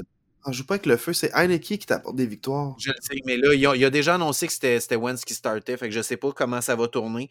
Mais c'est pas un match que je conseille, mais gardez quand même un œil sur le score parce que c'est un match important pour les séries. Un match que je conseille, les 49ers contre les Raiders. Euh, je veux voir comment les Raiders vont euh, jouer contre une bonne défensive deux semaines de suite. Puis les 49ers qui doivent gagner contre les Raiders, ils peuvent pas échapper à ce match-là. Ils peuvent pas laisser Crosby euh, terroriser Purdy. Donc, euh, c'est un match que je conseille. Je pense que c'est un match qui peut être vraiment intéressant à regarder ce match. Intéressant. Les Raiders ont quand même des armes, mais j'ai vraiment l'impression que la défense. Surtout que les Raiders ont plus de chance pour les séries éliminatoires. Moi, je, ne serais pas surpris de les voir un peu à, flat là, euh, pour les deux dernières semaines, les Raiders. J'ai l'impression qu'il y a beaucoup de choses qui se passent dans cette organisation-là qui sont pas nécessairement positives.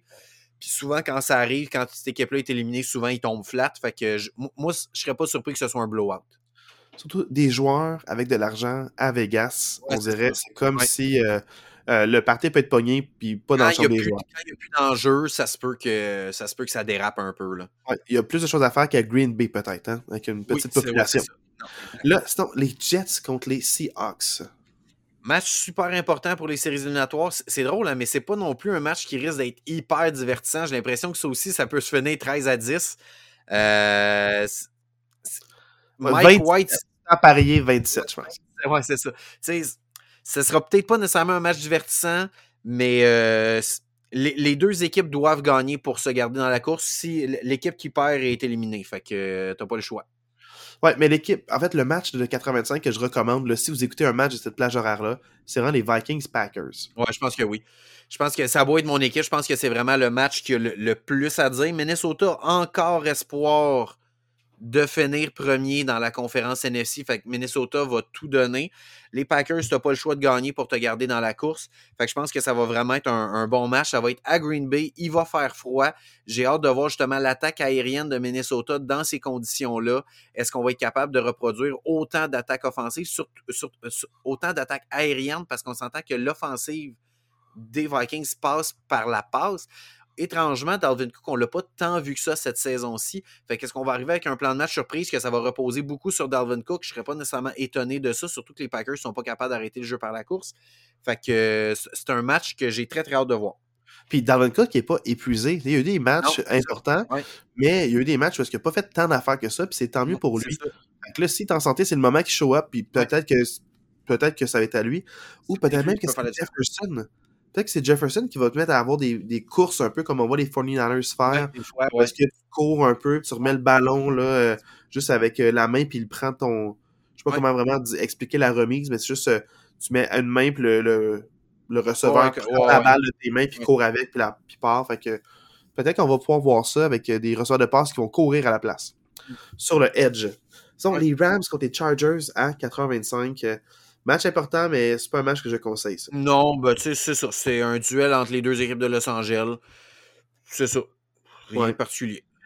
sinon, dans le fond, le, match que je conseille fortement pour de vrai, Steelers Ravens. Ouais, d'accord. Oh mon Dieu, ils se respectent, mais ils s'aiment pas. Euh, vraiment, c'est un match important pour les Ravens parce que sont 10 et 5, ils sont en série éliminatoire, mais ils veulent quand même bien paraître. Puis ils ont, les, les Steelers, dans le fond, ils veulent euh, c'est de la fierté, 100% respect. Puis s'ils gagnent ça, ils sont à 8 et 8, ils ont une fiche de 500, ce qui serait exceptionnel. Ils n'ont pas eu une fiche de 500 euh, depuis le début de la saison, quand ils étaient 0-0, euh, puis ils ont eu 1-0. Tu sais, à part euh, quand ils ont gagné contre les Bengals, qui ont perdu TJ Watt, était 1-0, semaine, 2 était 1-1, puis ils n'ont jamais eu une fiche de 500. Fait que j'ai hâte de voir comment les Ravens vont gérer la pression, parce que la défensive des Steelers, là, est en santé. Fait que ça va faire des flamèches. C'est pas le petit match facile qu'ils ont eu l'autre fois, les Ravens. Je l'ai dit tantôt, mais pour Baltimore, c'est un match important parce que si t'es Baltimore, tu veux absolument le premier wildcard. Tu veux pas tomber deuxième ou troisième wildcard, puis là, aller affronter Casey, Buffalo, Cincinnati. Tu veux le premier wildcard pour aller affronter soit Jacksonville ou Tennessee. Il est vraiment important. Dans... Cette année, dans les deux conférences, le premier wildcard est vraiment important à cause que les, les quatrièmes équipes qui vont gagner leur division, c'est des équipes qui vont jouer probablement même pas pour 500. Ouais, mais à date, c'est pas parti pour ça. Et sinon, on s'en parlait, le match vraiment à regarder qui va être vraiment divertissant, c'est le lundi 2 janvier. Euh, dans le fond, les Bills contre les Bengals. Euh, qui, ça va être vraiment un beau match. Un match de série Ils peuvent se voir en série. Là. Ça pourrait être. Euh, c'est pas ça. Là. Pour vrai, moi, moi les c'est le match de la semaine. C'est peut-être même le match de l'année jusqu'à date. Tu sais, je suis fatiguant avec ça, là, mais les Bengals si tu regardes toutes les équipes dans la AFC, ils ont battu les Patriots, ils ont battu les Chiefs, ils ont battu Tennessee, ils ont battu euh, Miami, ils ont battu les Jets. ils ont battu à peu près toutes les équipes qui sont dans la course aux séries éliminatoires de la AFC. La seule équipe qu'ils n'ont pas battu, c'est les Bills. Euh, moi, je pense qu'ils vont show up pour ce match-là. Ils ont quand même encore espoir de finir premier euh, dans, la conférence, les Bengals, parce que justement, vu qu'ils ont battu tout le monde, c'est eux qui ont le tiebreaker sur toutes les équipes. Fait que s'ils finissent égal, ben c'est eux qui, passent devant. Fait que c'est un match ultra important pour les deux équipes pour essayer d'avoir le, le, bye week qui est si important dans la NFL. C'est vraiment un match à pas manquer. L'affaire que j'ai à dire de ce match-là, c'est que pour moi, je pense que les Bills vont gagner parce que les Bills, plus constants, ils en ont arraché un peu cette saison. Il y a eu des moments où est-ce qu'ils ont été testés. Et là, le jeu au sol débloque. Donc, euh, ils ont écouté les conseils Singletary et Cook, James Cook, le pas Dalvin, qui est son grand frère. James Cook ont eu deux excellents matchs. Puis, dans le fond, c'est pas juste est-ce que Josh Allen a un bon match, puis si oui, il gagne. Là, c'est pas obligé de reposer seulement sur ses épaules, puis ça peut y faire du bien. Parce que la semaine dernière, ça n'a pas reposé sur ses épaules. Tu, sais qu'il est capable de changer l'allure d'un match autant positivement par ses courses que euh, négativement s'il prend des mauvaises décisions ou s'il d'en faire trop. Là, il n'y a pas à en faire trop. Fait que pour vrai, ça, ça me rassure énormément. Puis ça arrive au, bon moment. Par la fin de saison, surtout là, quand es rendu décembre, janvier, il fait froid. Tu veux un, bon jeu au sol efficace. Là, tu as un bon comité. Fait que les Bengals, pour vrai, c'est pas juste arrêter Josh Allen la clé. Là. T'as beaucoup, ah, de joueurs à freiner, puis il peut passer à n'importe qui. À Diggs, à, à Mackenzie, il peut passer aussi à Davis, il peut passer à son tight end aussi, Knox. Fait que pour vrai, à la passe comme à la course, euh, cette équipe-là en attaque est vraiment. Euh, elle doit être elle doit être difficile à gérer. Euh, le jeu au sol de Cincinnati, dernièrement, depuis quelques semaines, c'est plus difficile. Joe Mixon avait eu un très bon match il y a quelques semaines. Je pense qu'il y avait eu cinq touchés, là, si je me rappelle bien. Là. quand même 5-6 semaines. Là. Ça fait un bout de temps. mais depuis ce temps-là, j'ai l'impression que le jeu au sol des, des Bengals, c'est plus difficile, mais ils ont tellement d'armes à l'attaque aussi euh, par la passe que c'est vraiment. Ça va être un, match tout en, tout en, en feu d'artifice. Ça va vraiment être un match à pas manquer. Ah, pour le vrai, oui. Mais c'est ça. regarde, ça complète un peu notre tour de la semaine. Euh, c'est sûr que là, la prochaine fois qu'on se reparle, ça va être l'année 2023. Donc, euh, à tout le monde, j'espère que vous avez passé un bon temps des fêtes pour ce qui est euh, les fêtes plus Noël ou autres si vous ne fêtez pas Noël. Puis sinon, là, maintenant, c'est la nouvelle année. Fait que je souhaite tous vos voeux de bonheur, de santé. Surtout la santé là, en 2023, c'est important. Euh, je souhaite pas de l'argent, je souhaite de la santé. donc, profitez de votre vie. Puis vraiment, le passer un bon un, bon 31, un bon réveillon. Euh, c'est dans le fond d'appeler vos euh, les gens qui ne pas longtemps. Euh, ça fait longtemps que vous n'avez pas parlé. Puis dites-leur un mot d'espoir puis un mot d'amour, puis raccrochez sec après ça. Donc, appelez, dites Hey, je t'aime bien, puis là, tu dis un mot d'espoir, tu raccroches après, tu poses des questions, puis quand ils te rappellent après pour des explications, tu réponds pas. Donc, non, non, c'est. Mais en fait, sur, sur, note plus sérieuse, là, je souhaite vraiment un, bon temps en famille là, pour clore cette année 2022. Puis je souhaite tout ce que vous voulez pour 2023. Cette situation gênante en disant que c'est un beau message, mais c'est pas ce qui est important. Ce qui est important, c'est nos devoirs de match, Julien. Et puis ah, j'aimerais ça, je te laisse commencer à me donner mon devoir de match. Je te laisse oh! l'honneur de me donner mon devoir de match. genre dans mon message de sport sur la fin d'année que j'ai failli oublier. Un peu comme la semaine dernière. C'est comme euh, ah, les, les, les, éliminatoires arrivent, là, puis euh, je suis déjà en mode vacances. Ben, regarde, on va en parler, mais euh, le, match que je t'avais donné des Steelers, t'étais pas là. J'ai parlé, parlé tout seul. je veux un vrai devoir de match. Euh, Steelers-Ravens, c'était celui que je t'avais donné il y a quelques semaines, les deux mêmes équipes. Puis c'était deux euh, substituts qui ont joué. Là, c'est là, c'est presque les partants qui vont jouer. C'est Huntley, puis c'est Pickett. Peut-être Lamar si jamais il se passe quelque chose cette semaine, mais ça ne devrait pas. Donc, là, je te redonne le même devoir de match qu'il y a quelques semaines. Parle-moi de mes Steelers, parle-moi des Ravens. Puis ça se peut que mon frère soit là pour parler de ce match-là. En plus, en plus, ça serait parfait. Ravens, génial. Tu aurais fan des, euh, des, Steelers, des Ravens par un Packers. Ça serait exceptionnel. Euh, J'hésite vraiment entre deux matchs. C'est deux matchs d'une importance capitale. Il y en a un que tu vas m'aimer puis un que tu m'aimeras pas. Fait que je me demande, parce que je, je sais que j'ai quand même été chiant dans beaucoup de mes matchs depuis le début de la saison dans mes devoirs de match, dans des matchs qui étaient importants, mais ce pas nécessairement des équipes sexy. Ah, j'ai eu des, des, des match-ups vraiment, euh, vraiment Je voulais te donner Panthers Buccaneers, mais je pense que je ne te donnerai pas Panthers Buccaneers. Je vais, je vais être gentil, puis je vais te laisser nous parler du match Bills Bengals la semaine prochaine, Julien. Oh, ça, c'est mon cadeau du temps des fêtes. J'avais pas reçu de cadeau de ta part encore. Ah, c'est vraiment un beau cadeau. Pour vrai, je vais le regarder avec euh, grand intérêt. Euh, du début jusqu'à la fin, je dormirai pas. C'est sûr, sûr que j'écoute ce match au complet. Là, avec mon petit écouteur là, couché dans le lit euh, au chaud dans ma, dans ma douillette. Donc, non, je suis bien, bien, content. Ça me fait plaisir. Regarde, si on a un spotter, quelqu'un qui nous écoute, qui est vraiment intéressé par le match Buccaneers euh, et euh, Panthers, qui aimerait ça venir nous en parler la semaine prochaine, ça nous fait plaisir de débloquer les lignes la semaine prochaine puis d'inviter quelqu'un. Euh, c'est où pour nous rejoindre, c'est? L'assistant coach podcast sur Facebook ou l'assistant coach, coach podcast, tout en un mot, pas d'espace, pas d'apostrophe, à commercial gmail.com si ça vous intéresse de vous joindre à nous la semaine prochaine pour nous parler du match Panthers Buccaneers. T'avais pas un ami, toi, qui était fan des Buccaneers, qui était supposé devenir d'ailleurs? Il va venir le 17 janvier. Il vient le 17 janvier, mais il va être trop tard, son équipe va être éliminée. Peut-être, mais il va parler quand même des, des éliminatoires et des, matchs. Mais oui, oui, il vient euh, un super fan des Bucks qui va venir le mi-janvier euh, nous parler des Buccaneers. Euh, je, vais mettre, je vais dire son nom pour mettre de la pression. Alex Laroche, t'es dit en ondes, OK? Avec de la pression, t'es mieux de pas te chauffer le 17 janvier. Fait que Alex va être là dans quelques semaines. Si t'écoutes ce podcast avec ton nom, ben là, j'espère que tu ressens un peu de pression que tu viens de cette jambe. Donc, euh, pendant des box, pendant des box, on va être bien content d'avoir un peu ton input sur euh, pourquoi, du comment de cette saison-ci. Euh, vraiment un peu le qu'est-ce qui explique euh, toutes ces déboires, malgré que Tom Brady a d'excellentes statistiques, encore une fois. Et puis l'an passé, il passait pour 5000 verges. Hein. hein des passés de 5000 verges, il n'y en a pas des tonnes là, dans NFL. C'est exceptionnel. Non, c'est fou, ouais sais, il est bon, là, on sait qu'il est bon. Non, il est, bon, c'est ça. C'est l'équipe tout partout, tu sais, il y a un tellement blessé défensivement, puis ah, c'est sûr. C'est sûr, ça l'aide pas. Mais hey, là-dessus, Marc, je réitère mon, mon message d'espoir. Euh, tu auras, le temps de dire le tien aussi si tu veux, mais pour vrai, bonne fin d'année 2022. Bon début d'année 2023. Je vous souhaite tout le bonheur puis la santé que vous méritez d'avoir. Puis on se reparle bientôt la semaine prochaine. Voilà, hey, yes, je veux pas renchérir puis que ce soit trop long. Fait que bonne année à la gang. Merci de nous écouter. Vraiment, euh, c'est chaud au cœur de savoir que vous êtes à l'écoute. Je suis fatiguant, je le dis, mais je le vois à quel point les écoutes n'arrêtent pas d'augmenter à chaque semaine. Je vous remercie d'être là, puis j'espère que vous allez continuer de nous suivre tout au long de l'année 2023 parce que notre projet L'Assistant Coach Podcast, c'est pas, euh, c'était pas juste un an. On veut continuer d'être là puis de vous accompagner euh, encore plusieurs années. Hey, merci, coach, puis merci. Euh, public. Hey, ciao.